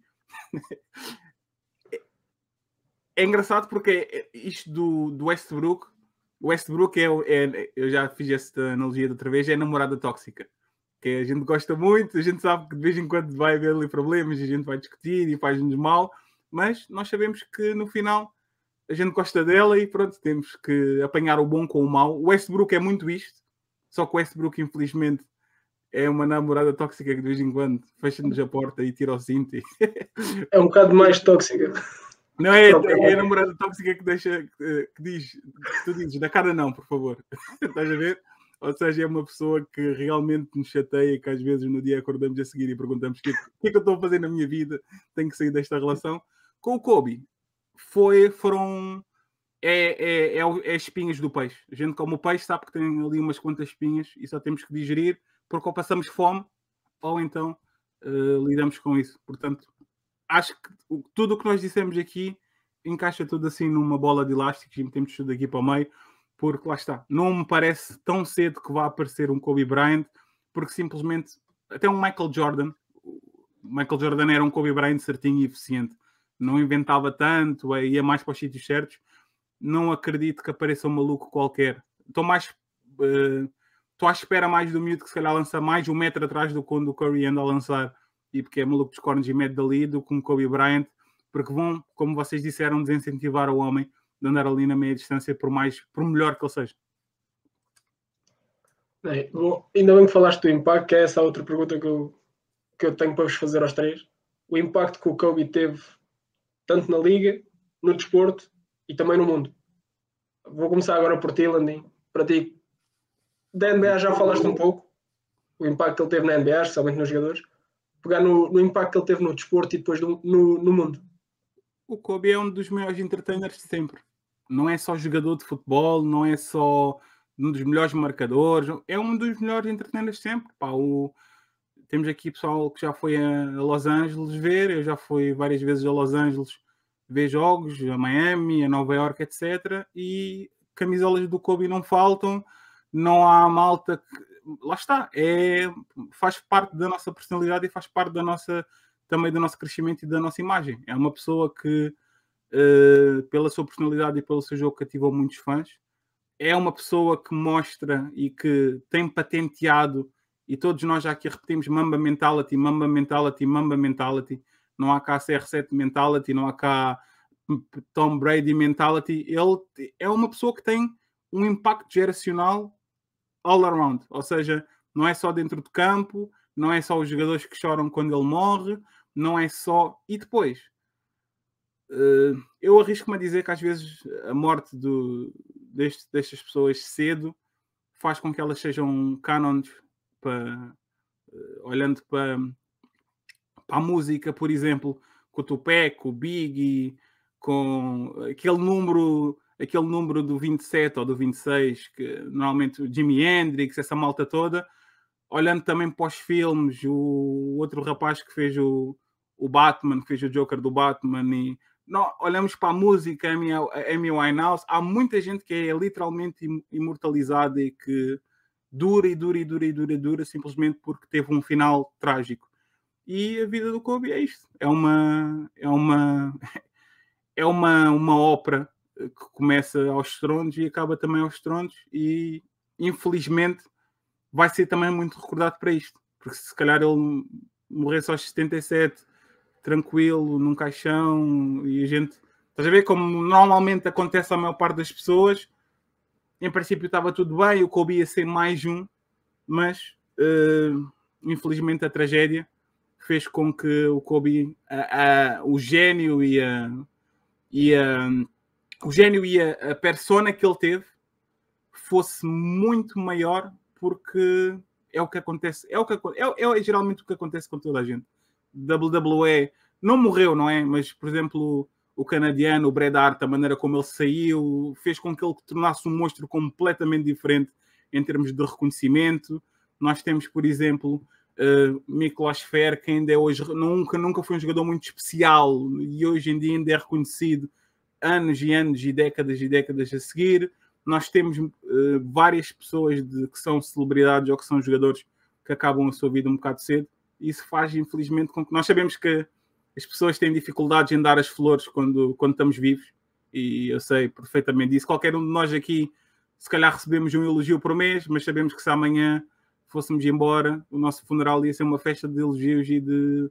Porque as pessoas normalmente só dão as flores quando a gente não as consegue cheirar. Portanto, um, o impacto dele é. Há muita gente que vai envelhecer, vai ter. Eu tenho 30 neste momento. Espero com 40, com 50, com 60. Eu tenho a certeza que quando eu falar com o Monete, dizer: Oh, oh puto, senta-te aqui no colo, eu sei do que é que vou falar. E com todo o respeito ao LeBron, pode até ganhar mais dois títulos e não sei o quê, mas provavelmente eu não vou falar do LeBron. Por isso, acho que o impacto está uh, tá à mão de toda a gente e o que vimos de homenagens do Jordan completamente destroçado, Malta em LA uh, completamente destroçada, um, mundo de celebridade já volta que olha para aquilo e basicamente para o seu dia para fazer postos de homenagem e não sei o que, não sei o que mais eu acho que não vai ser tão replicável, não vai, não vai ser tão cedo que aconteça. Espero eu, espero eu. Isto lá está, de um dia para o outro a gente não sabe.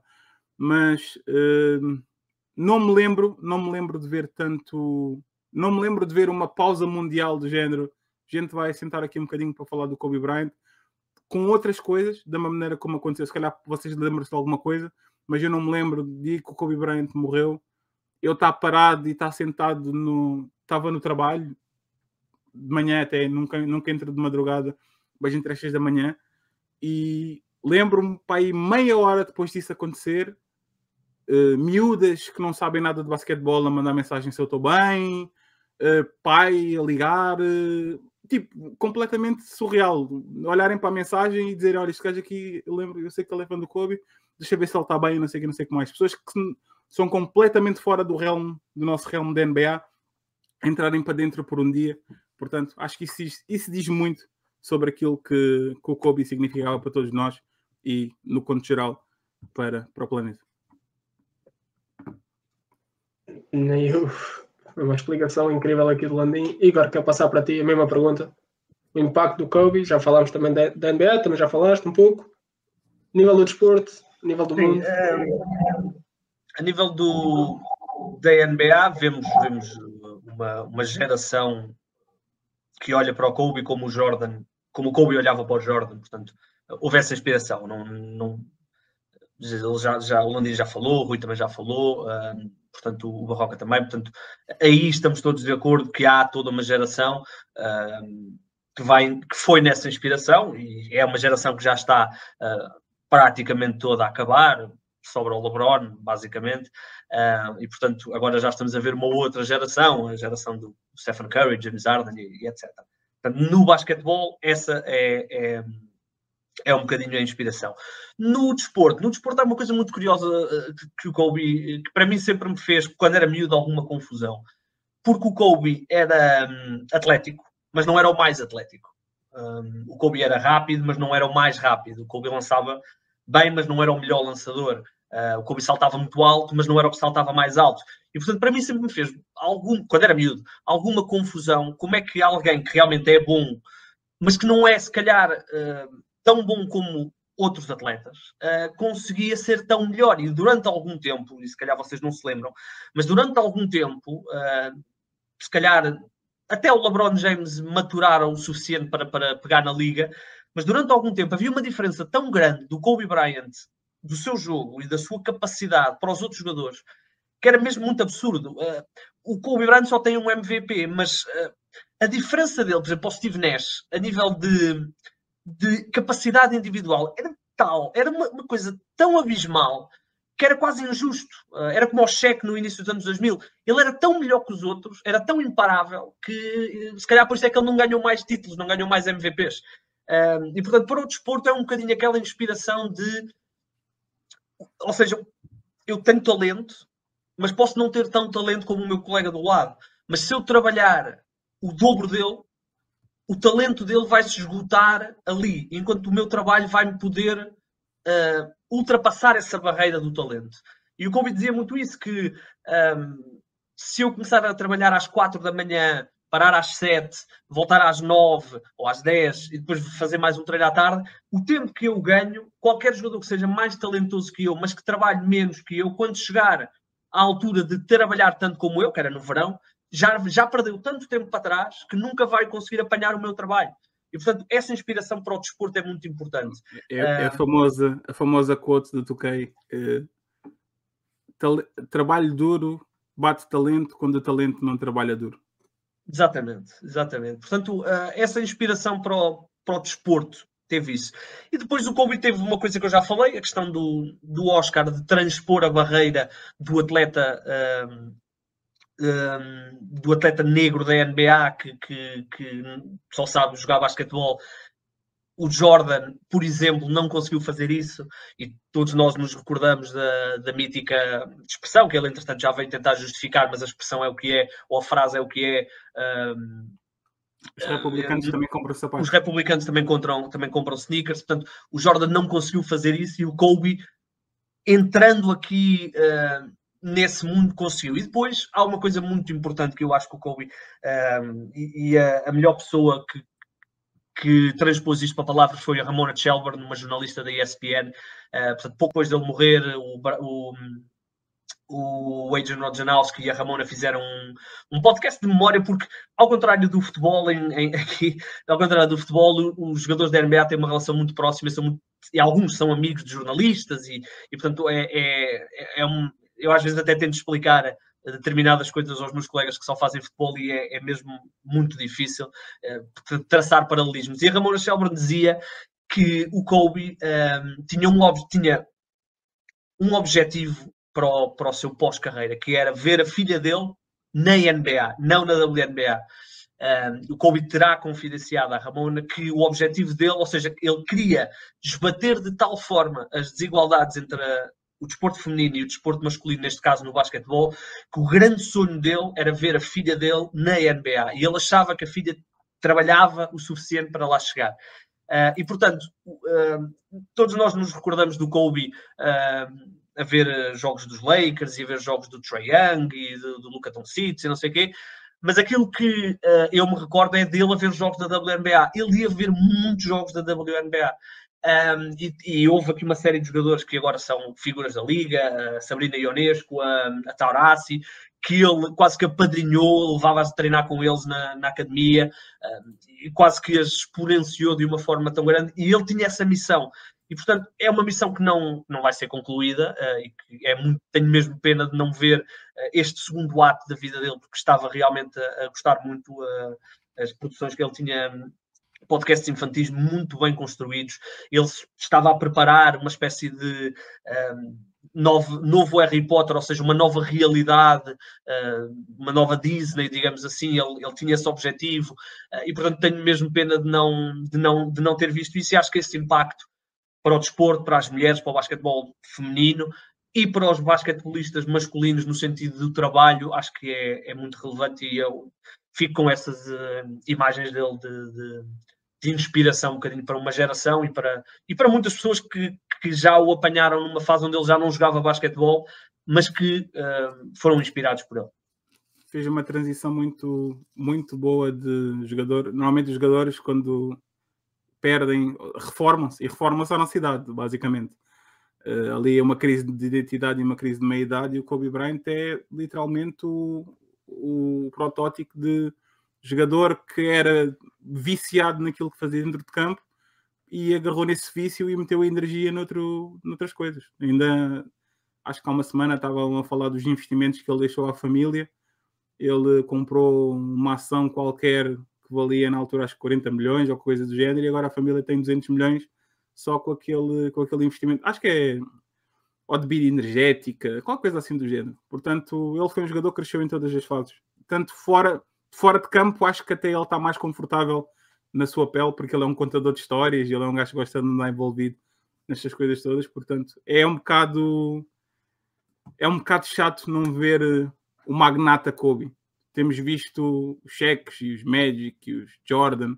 Eu acho que ele não tem muito jeito para a coisa. O cheque sim, o cheque é uma personagem em si. O resto da malta, acho que a transição foi feita assim um bocado às três tabelas e sem saber ler nem escrever. O Kobe para, pelos vistos, não, não, viu, não viu esse problema. É, do cheque é bom porque o homem, em termos de marketing, não há melhor. Rui, para ti, és o último, mas não menos importante. Impacto no Kobe, NBA, já falaste, mundo e desporto. Eu acho que hum, a NBA acaba por ser uma criança juntamente com, com outros esportes americanos. O beisebol já vem quase do, do final do século do século XIX. Uh, futebol americano também é bastante anterior, uh, NHL também, e as grandes estrelas da NBA, uh, se excluirmos ali uma ou outra dos, dos Minneapolis Lakers no final da década de 50, a primeira grande equipa da NBA são os Celtics do Bill Russell, que está vivo. E depois, se seguirmos todas as grandes figuras da NBA, uh, tirando um ou outro caso mais trágico, o Chamberlain já morreu, tivemos as mortes trágicas do, do Drazen Petrovic, que não era necessariamente uma grande figura da NBA, eh, ou mesmo do Len Bias, que não chegou a jogar na NBA, o Kobe, de certa forma, é a primeira grande morte de uma. Se fizermos agora uma lista dos, dos melhores 10, 20, 30 escolham uh, jogadores da NBA, provavelmente o Kobe é o único que já morreu. E morreu, mas não morreu com, com 70 anos, como, como o Londrina estava a dizer, morreu bastante cedo. E, numa altura, foi uma morte prematura, numa altura em que a NBA ainda tem todas as suas grandes figuras e referências. Entretanto, depois da morte do Kobe, já tivemos várias, várias mortes, sobretudo da, daquelas equipas dos Celtics dos anos 60, mas ainda assim não se pode comparar o, o Havlicek com o Kobe, por muito bom que o Havlicek tenha sido. E acho que esta morte prematura, algo que todos os outros, nós no, no futebol já tivemos a nível nacional, o Eusébio, que também é a nível internacional, uh, Cruyff, grandes estrelas do passado que morreram, uh, o beisebol também, uh, a NBA uh, está agora, obviamente não está a dar os primeiros passos, mas é natural que quem tivesse 20 anos em 60, só agora é que, numa ordem natural das coisas, só agora é que esteja a morrer.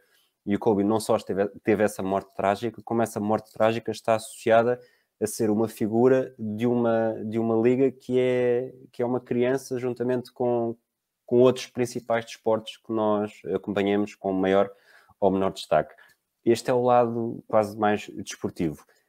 O outro, e, e é o elefante na sala que não se pode ignorar, eu acho, até pelo, pelo trabalho que fiz, pela pesquisa que fiz, eh, para o audio documentário, eu acho que não sobram grandes dúvidas de, facto podemos depois estar aqui a discutir se é mais uh, para a esquerda ou se é mais para a direita. O Kobe esteve muito mal uh, em Denver. Uh, e, e, provavelmente o caso, eh, não diria que foi abafado, acho que a própria, a própria mulher teve algum interesse nisso porque começou a ser perseguida por adeptos dos Lakers e adeptos do Kobe. E, e eu acho que esse, a forma como o Kobe reagiu a isso, que ele esteve mal, e acho que não é. Eu acho que este episódio não mancha, obviamente que mancha a vida dele, mas não mancha necessariamente tudo daí em diante, que é, este episódio acaba por ser o primeiro passo em que eu acho que a forma como ele reagiu àquilo naquele momento, quando percebeu que de facto ela estava quase a ser duplamente vítima, é algo que, que acontece e que sobe muito na sociedade, que, que as, as vítimas de, de, violação quase que depois têm de pedir desculpa pela forma como estavam, fosse o que fosse.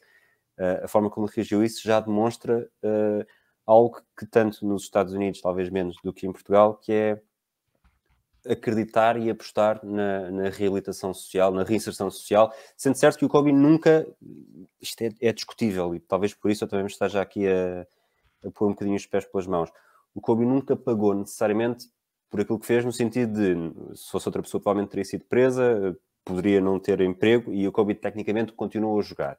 Continuou a jogar com aquela grande marca sempre, tanto que quando ele morreu, houve gente que, que se agarrou a isso e disse como é que é possível estar aqui a elogiar e honrar uma pessoa quando faz isto. A questão é, as culpas não podem, não podem ser eternas, sobretudo lá está, nestas sociedades que acreditam na, na reabilitação e na reinserção social, seja de que forma for. E eu acho que não há dúvidas de que a vida do Kobe, a partir daí, ele mostrou de todas as formas, todos os feitios e, se é certo que quando a pessoa morre, como eu estava a dizer, toda a gente diz bem, e tivemos jornalistas, uh, Ramona Shelburne e muitas outras, uh, a falar, a Rachel Nichols também, a falar do, de quando, estava, quando estava grávida, como é que o Kobe reagiu. Uh, o, o, a segunda vida, a, a, vida do Kobe 24 e, de final de e pós-final de carreira, demonstrou que ele levou muito a sério a segunda oportunidade que teve, ao momento em que quis partir para uma nova etapa da sua vida, primeiro em 2000 2003, 2004 e depois mesmo depois da, do final da carreira. E acho que todos os elogios, todas as coisas que ele fez, os, os podcasts infantis, a forma como lidava com as crianças, a forma como tratava as suas filhas, como, como era, como se tornou quase um defensor do, da mulher e da rapariga, um, que parecia quase ser contraditório tendo em conta aquilo que aconteceu. Para mim é o maior elogio que se pode fazer, porque não parecia, eh, e não era claramente, eh, algo apenas para ficar bem na fotografia, era algo do qual ele tinha de facto bastante prazer, e isso notava-se, e isso mostrou também que a segunda oportunidade dele, ou a segunda vida dele, o segundo ato, como falava o Igor, não foi apenas pós-carreira, foi também apenas pós este momento, e ele aí brilhou também ao mais alto nível, e acho que não se pode apontar nada, e é, e é, é um exemplo uh, para a sociedade que, que nós não podemos ficar uh, para sempre associados a momentos uh, negativos e erros pelos quais pagamos mais ou menos, mas que pagamos. E, e, esse exemplo que ele deu, para mim, é um dos pontos mais fortes da, que ficam, porque ele era, de facto, era uma pessoa completamente diferente e, e, e eu diria até genuinamente boa uh, em todas estas prioridades que ele foi definindo uh, pós-final de carreira. Posso aqui fazer um pequeno rebate, só um pequeno rebatezinho. Uh, não se culpam as vítimas, se ela era promíscuo antes e depois, e os números de semen que estavam nas cuecas eram seis, eram sete, etc. Não, é indiferente. Uh, ela pode ter dormido com seis consensualmente e depois com o sétimo, o Kobe ir lá e fazer o que fez. Eu só estou em paz com essa situação por causa de uma situação que aconteceu depois, e não sei se vocês se lembram, aqui a malta mais velha.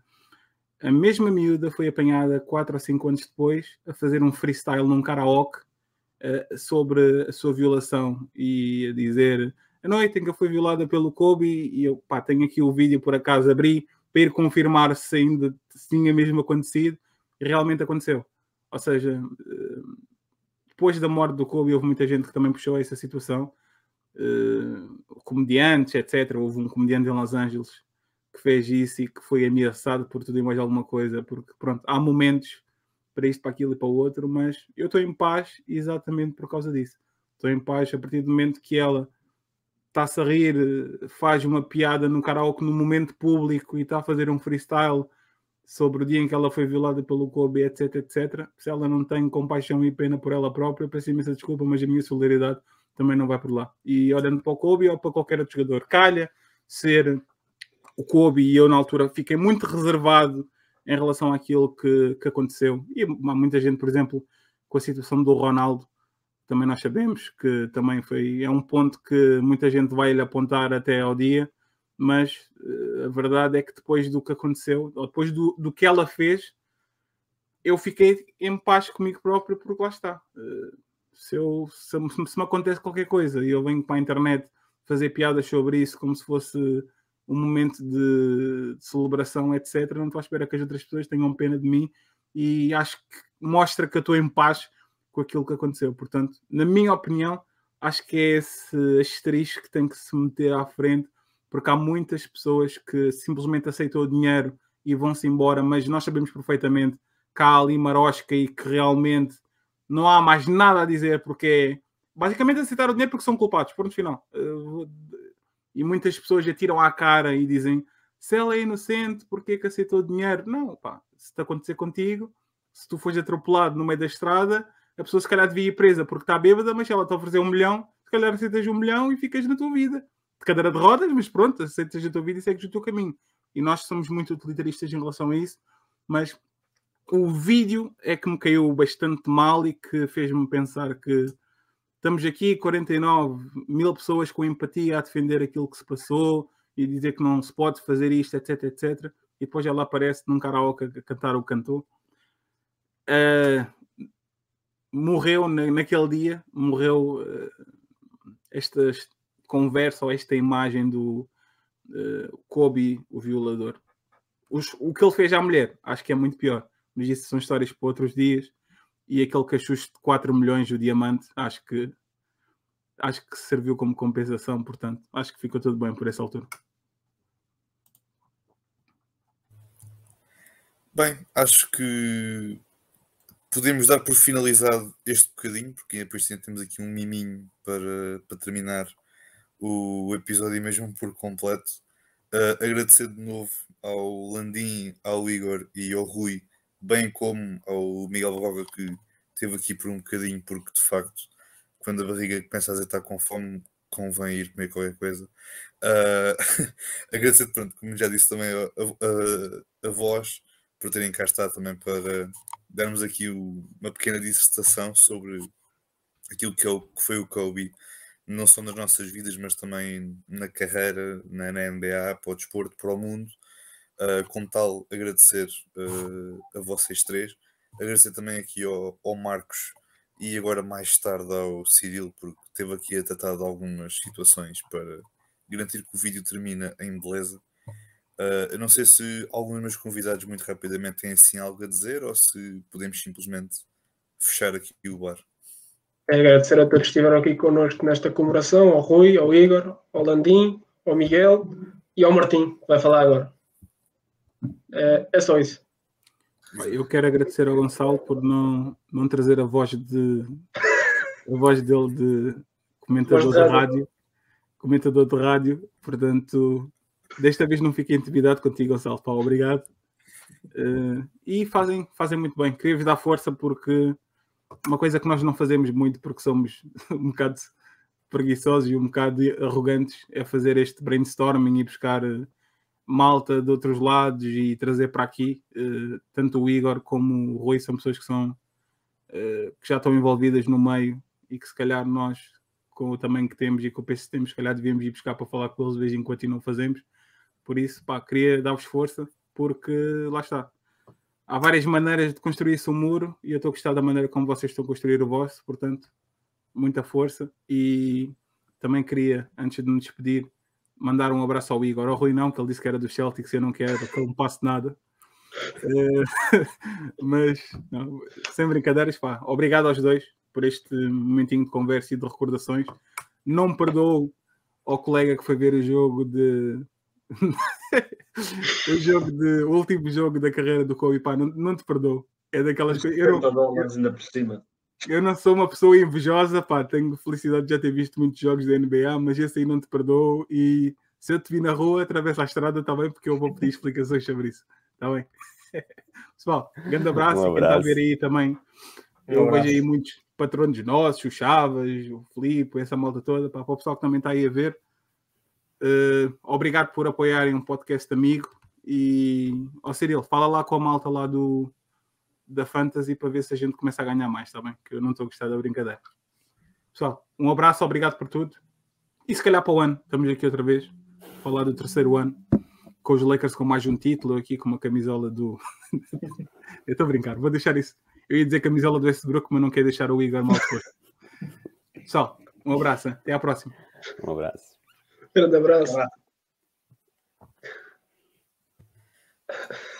Ora bem, bo boas noites. Boas noites, pá, que eu estou aqui. Tô, cheguei há pouco, não é? Cheguei há pouco e pronto. Uh, tenho que agradecer a todos que participaram, ao Miguel Barroca, ao Igor, ao Rui Silva. Uh, também, lá está, o tal vídeo. É um áudio. O Martim mandou-me um áudio, depois eu pus umas imagens do Kobe, é por isso que não apareci antes, que ele mandou mesmo, lá está, uma horita antes de começarmos o, aqui o direto, e é por isso que estive a tratar disso. E também uh, agradecer a todos que estiveram aqui presentes, uh, aqui no chat, a comentar e isso. E pá, um episódio diferente, é um episódio de uma lenda como já eu não apanhei tudo o que vocês falaram, mas apanhei uma grande, uh, a grande parte e realmente o Colby tem que ser uma pessoa que tem que ser recordada sempre, não só a nível de basquete, como também a nível de desporto e mesmo a nível do mundo, por, pois, lá está, pelas causas que ele também defendia, como já falaram aqui. E pronto, só tenho que agradecer por, por os convidados, que convidamos, lá está, malta, não vou dizer da velha guarda, não é? Mas malta da casa dos 30, que ainda por cima, a maior parte fã dos Lakers, tal como o Igor, tal como o Landim, o Martim, que vai, um bocado vamos passar aqui o áudio. Também é verdade, convidámos Lucas, mas com muita pena ele não pôde aparecer, que é outro adepto dos Lakers e do Kobe Bryant, é outro aparecer. E depois também, cá está, e o Kobe é amor eh, todo, porque temos aqui o Rui, que é fã dos Celtics, e mesmo assim, não é? O, o, Miguel Barroca é do Jolando Magic, mesmo assim é um grande fã de Kobe. É? E o Kobe derrotou-nos, também falando como adepto do Magic, derrotou-nos nas finais também.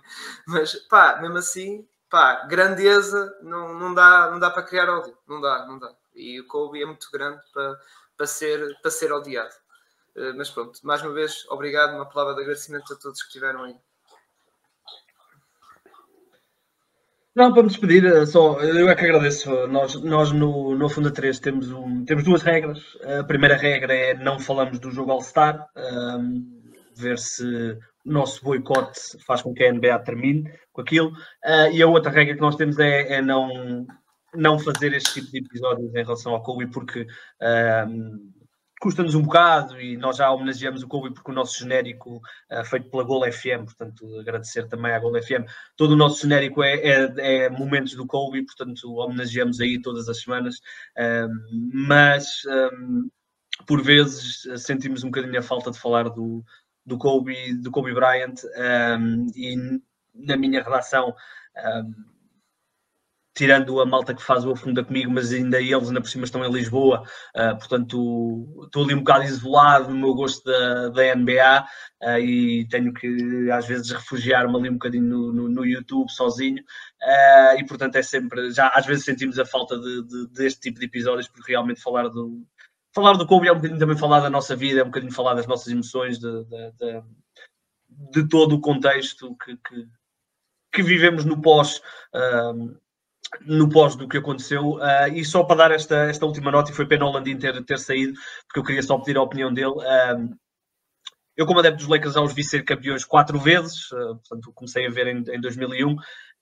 aliás, cinco vezes, mas por muito que se critique o, LeBron, que se fala agora da possibilidade do, do Frank Vogel sair ou não, que se fala do, do, do erro de trocar pelo Russell Westbrook, do, do, nosso, do nosso GM, o Rob Palinka, eles, eles vão estar sempre ligados ao título mais importante da história dos Lakers. E, e dizer isto uh, é, é, não é fácil quando tu tens 18 títulos e tens uh, décadas de, de como, como, como o Rui sabe tão bem, décadas de domínio na NBA, aquele título de 2020 uh, foi sem dúvida de longe o mais importante da história dos Lakers, um, ehm, porque foi o ano em que ele morreu e, portanto, aquelas pessoas, e por isso é que uh, vocês, se calhar, não, não estão bem por dentro, mas quem, quem, quem é adepto dos Lakers como eu e, e está nos fóruns e, está na, na, nas, e participa nos, nos lives, nos pós-jogos e não sei o quê, sabe o que eu vou dizer que é.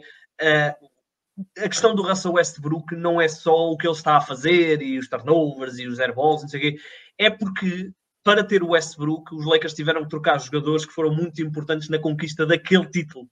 Um, e portanto, isso também pesa. E portanto, um, dar só esta nota que, que, felizmente os Lakers conseguiram ganhar esse título e foi um grande alívio para, para toda a franquia podermos, porque senão ia, ia estar sempre enquanto os Lakers não fossem campeões, isto ia estar sempre e ter eles terem conseguido ser campeões naquele ano foi, foi muito importante e, portanto, foi uma boa celebração e nós vamos continuar a celebrar todos os. Um, todos os anos, e na cima o Kobe é o único que tem dois dias, né? tenho o, o dia 23 do 8, que é quando ele nasceu, e o 24 do 8, que é as camisolas, portanto, uh, temos sempre motivos e espero que para o ano podemos, possamos estar aqui, se não todos, praticamente todos, a fazer mais ou menos isto, porque porque realmente faz, faz falta. Bom, já agora quase que me sinto forçado a falar também, depois de estar aqui 10 minutos a ser provocado por ser adepto dos Celtics. Uh, ouvi falar em 18 títulos, não sei onde é que foi o 18, já há bocado também foi o Kobe que igualou os de, igualou 2010. Portanto, já contam os, os, de Minneapolis, já contam os, de, os do Shaq em Miami, se calhar não sei. É, nós, nós contamos os de Minneapolis, isso não é hipótese. Isso nós contamos mas fora de brincadeira, eu acho que o, o, e o Cyril estava a falar disso de alguma forma, o, os Celtics são o que são hoje também por causa dos Lakers, e os Lakers são o que são por causa dos Celtics. O Kobe é o que é também por eh, pela quantidade de grandes estrelas que defrontou, e as estrelas que defrontaram Kobe também são o que eram porque passaram por ali. E acho que neste aspecto, aqui o vocês serem dos, dos Lakers e dos Celtics acaba por ser um pouco relegado para segundo plano, porque naquele domingo à noite, quando se anunciou, começou a aparecer, e, acho que eu soube através do Twitter, no intervalo de um, de um filme no cinema, uh, era impossível não acompanhar aquela notícia porque a timeline estava completamente preenchida daquela morte. E, e é, é, é, marca de uma forma em que eu acho que é, é, difícil encontrar palavras para isso, porque lá já ninguém estava à espera. Tinha sido no dia a seguir o LeBron James uh, ultrapassar, o, superar o número de pontos do, do Kobe. O, o Kobe até tinha feito um tweet sobre isso. Uh, a, a, situação em que é a morte de, de, estar aí para um jogo de basquetebol da filha, uh, tudo isso marca e marca independentemente da equipa por quem torcemos, e eu diria até independentemente de sermos grandes fãs do Kobe ou odiarmos o Kobe seja por que razão for, ao longo da sua carreira e da sua vida. E esse acaba por ser um grande, um grande testemunho, porque não é qualquer eh, figura que consegue ter este impacto tão grande em que, acho que foi o Landinho que estava a dizer das mensagens que recebeu, eh, eu gravei com o Nuno Guiar no dia a seguir de manhã e ele disse exatamente a mesma coisa, que assim que começou a surgir a notícia, gente que não ligava à NBA, mas que sabia que o Nuno Guiar era um grande fã dos Lakers, começaram a enviar mensagens e é muito aquele momento do daqui a muitos anos, todos nós vamos saber onde é que estávamos, uh, ou vamos saber como é que soubemos a notícia da, da morte do Kobe e isso, mais uma vez, eleva-o a, um, a um pedestal ligeiramente acima de todos os outros. Uh, e, e, como fui vendo aqui também nos comentários, eu acho que quase estava destinado que os Lakers seriam campeões naquele ano, porque se o, se o Kobe estava tão bem ligado uh, ao mundo do, e cada vez mais ligado ao mundo do cinema e ao mundo da, da produção, esta foi, este foi mais um guião de Hollywood que era impossível, não era, não era, impossível de imaginar, porque ao mesmo tempo era quase, parecia que só podia acontecer isso, porque ia ser a forma brilhante de terminar uma, uma vida e uma carreira, mesmo já uh, post-mortem, que, que foi brilhante e toda a gente se vai lembrar que, ainda por cima, que os Lakers igualam o título dos Celtics no ano em que o, em que o Kobe morre. E, portanto, lá está, isto vai, mais tarde ou mais cedo, vai dar filme, não tenho dúvida nenhuma. Já vai dar série. Uh, a HBO vai ter uma série aí do, do, dos Lakers dos anos 80. Um, não gostei do ator que eles escolheram para fazer de Larry Bird. Acho que, acho que os Ed Celtics também não gostaram muito. Uh, mas, portanto, já vai dar uh, essa rivalidade e não tenho dúvida que a vida do Kobe vai dar filme também. Sim, sim. Também acredito que vai, vai acabar por ser uma série da, Netflix um bocado parecida com a, com a Last Dance do Michael Jordan. E pronto, malta. Agora vou uh, passar aqui o, então, o, o vídeo, pronto, o áudio-vídeo do, do Martim. Uh, e a seguir depois vou passar para um vídeo que era supostamente também era para acabar este episódio, porque eu tentei pôr o vídeo do Martim logo no início, logo, mas afinal não deu, vai ter que ser mesmo para o fim.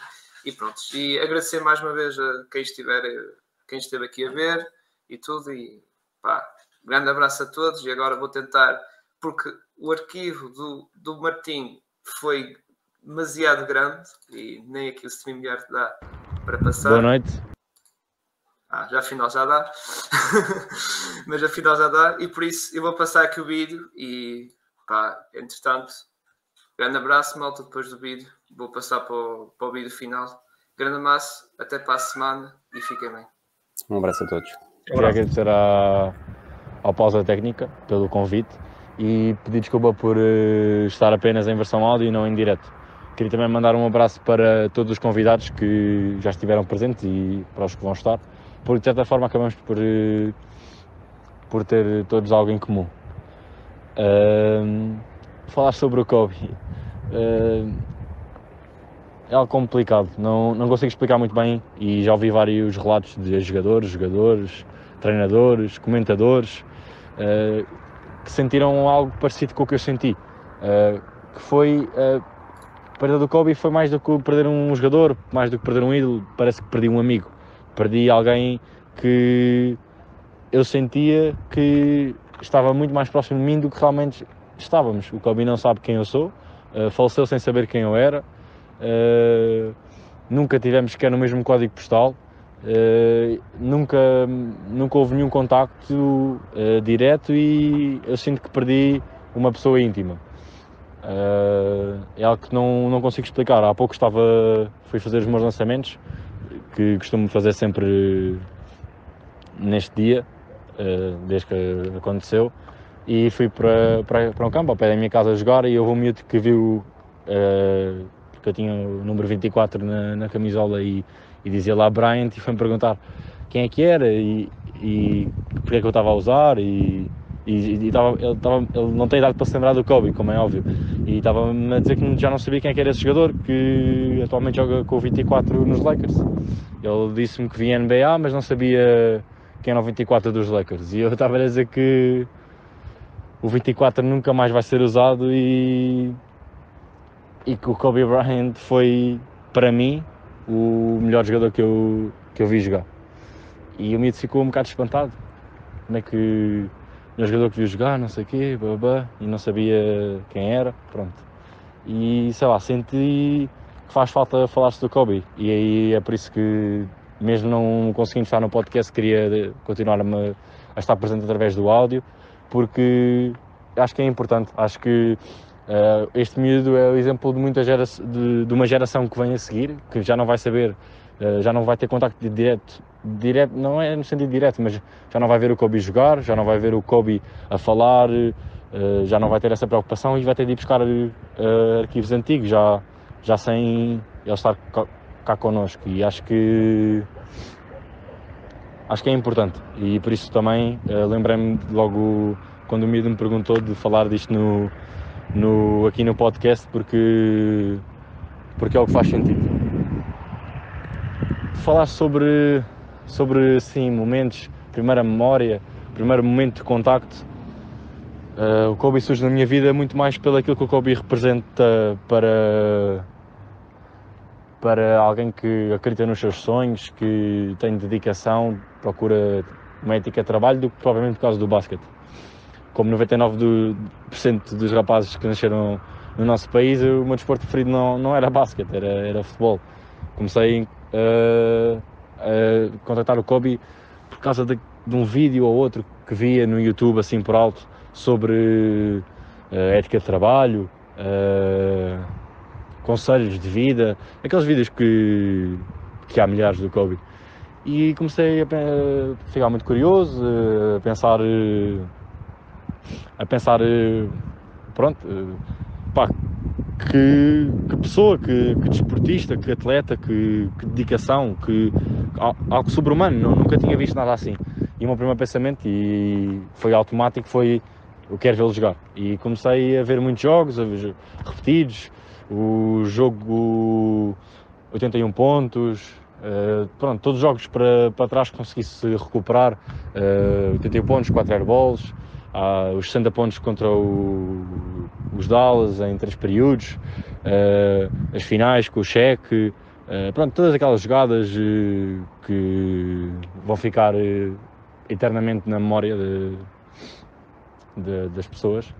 E felizmente ainda fui a tempo de, de ver o jogo de, de, despedida. Isso foi algo que obviamente me marcou e que, e que pronto, acho que cheguei a tempo de pelo menos ver uh, em direto o que é que é uh, um, um, dos melhores de sempre, o que é que é, o que é, que é ser o ser o Kobe Bryant. Acho que uma despedida com 60 pontos, eu ainda hoje estava a rever o jogo e começar da forma como ele começou. Toda a gente já sabia que ele ia lançar muito. E não é nada novo, não estou a dizer aqui nada que, não, que ainda não tenha sido dito, já, já sabia que ele ia lançar muito, mas 60 pontos. Eh, eu estava a ver e parecia quase que estava a ver pela primeira vez. Uh, não consegui quase assimilar. O, o começo dele é ainda fraco, ele falha ainda, não sei se são os 4 ou 5 primeiros lançamentos.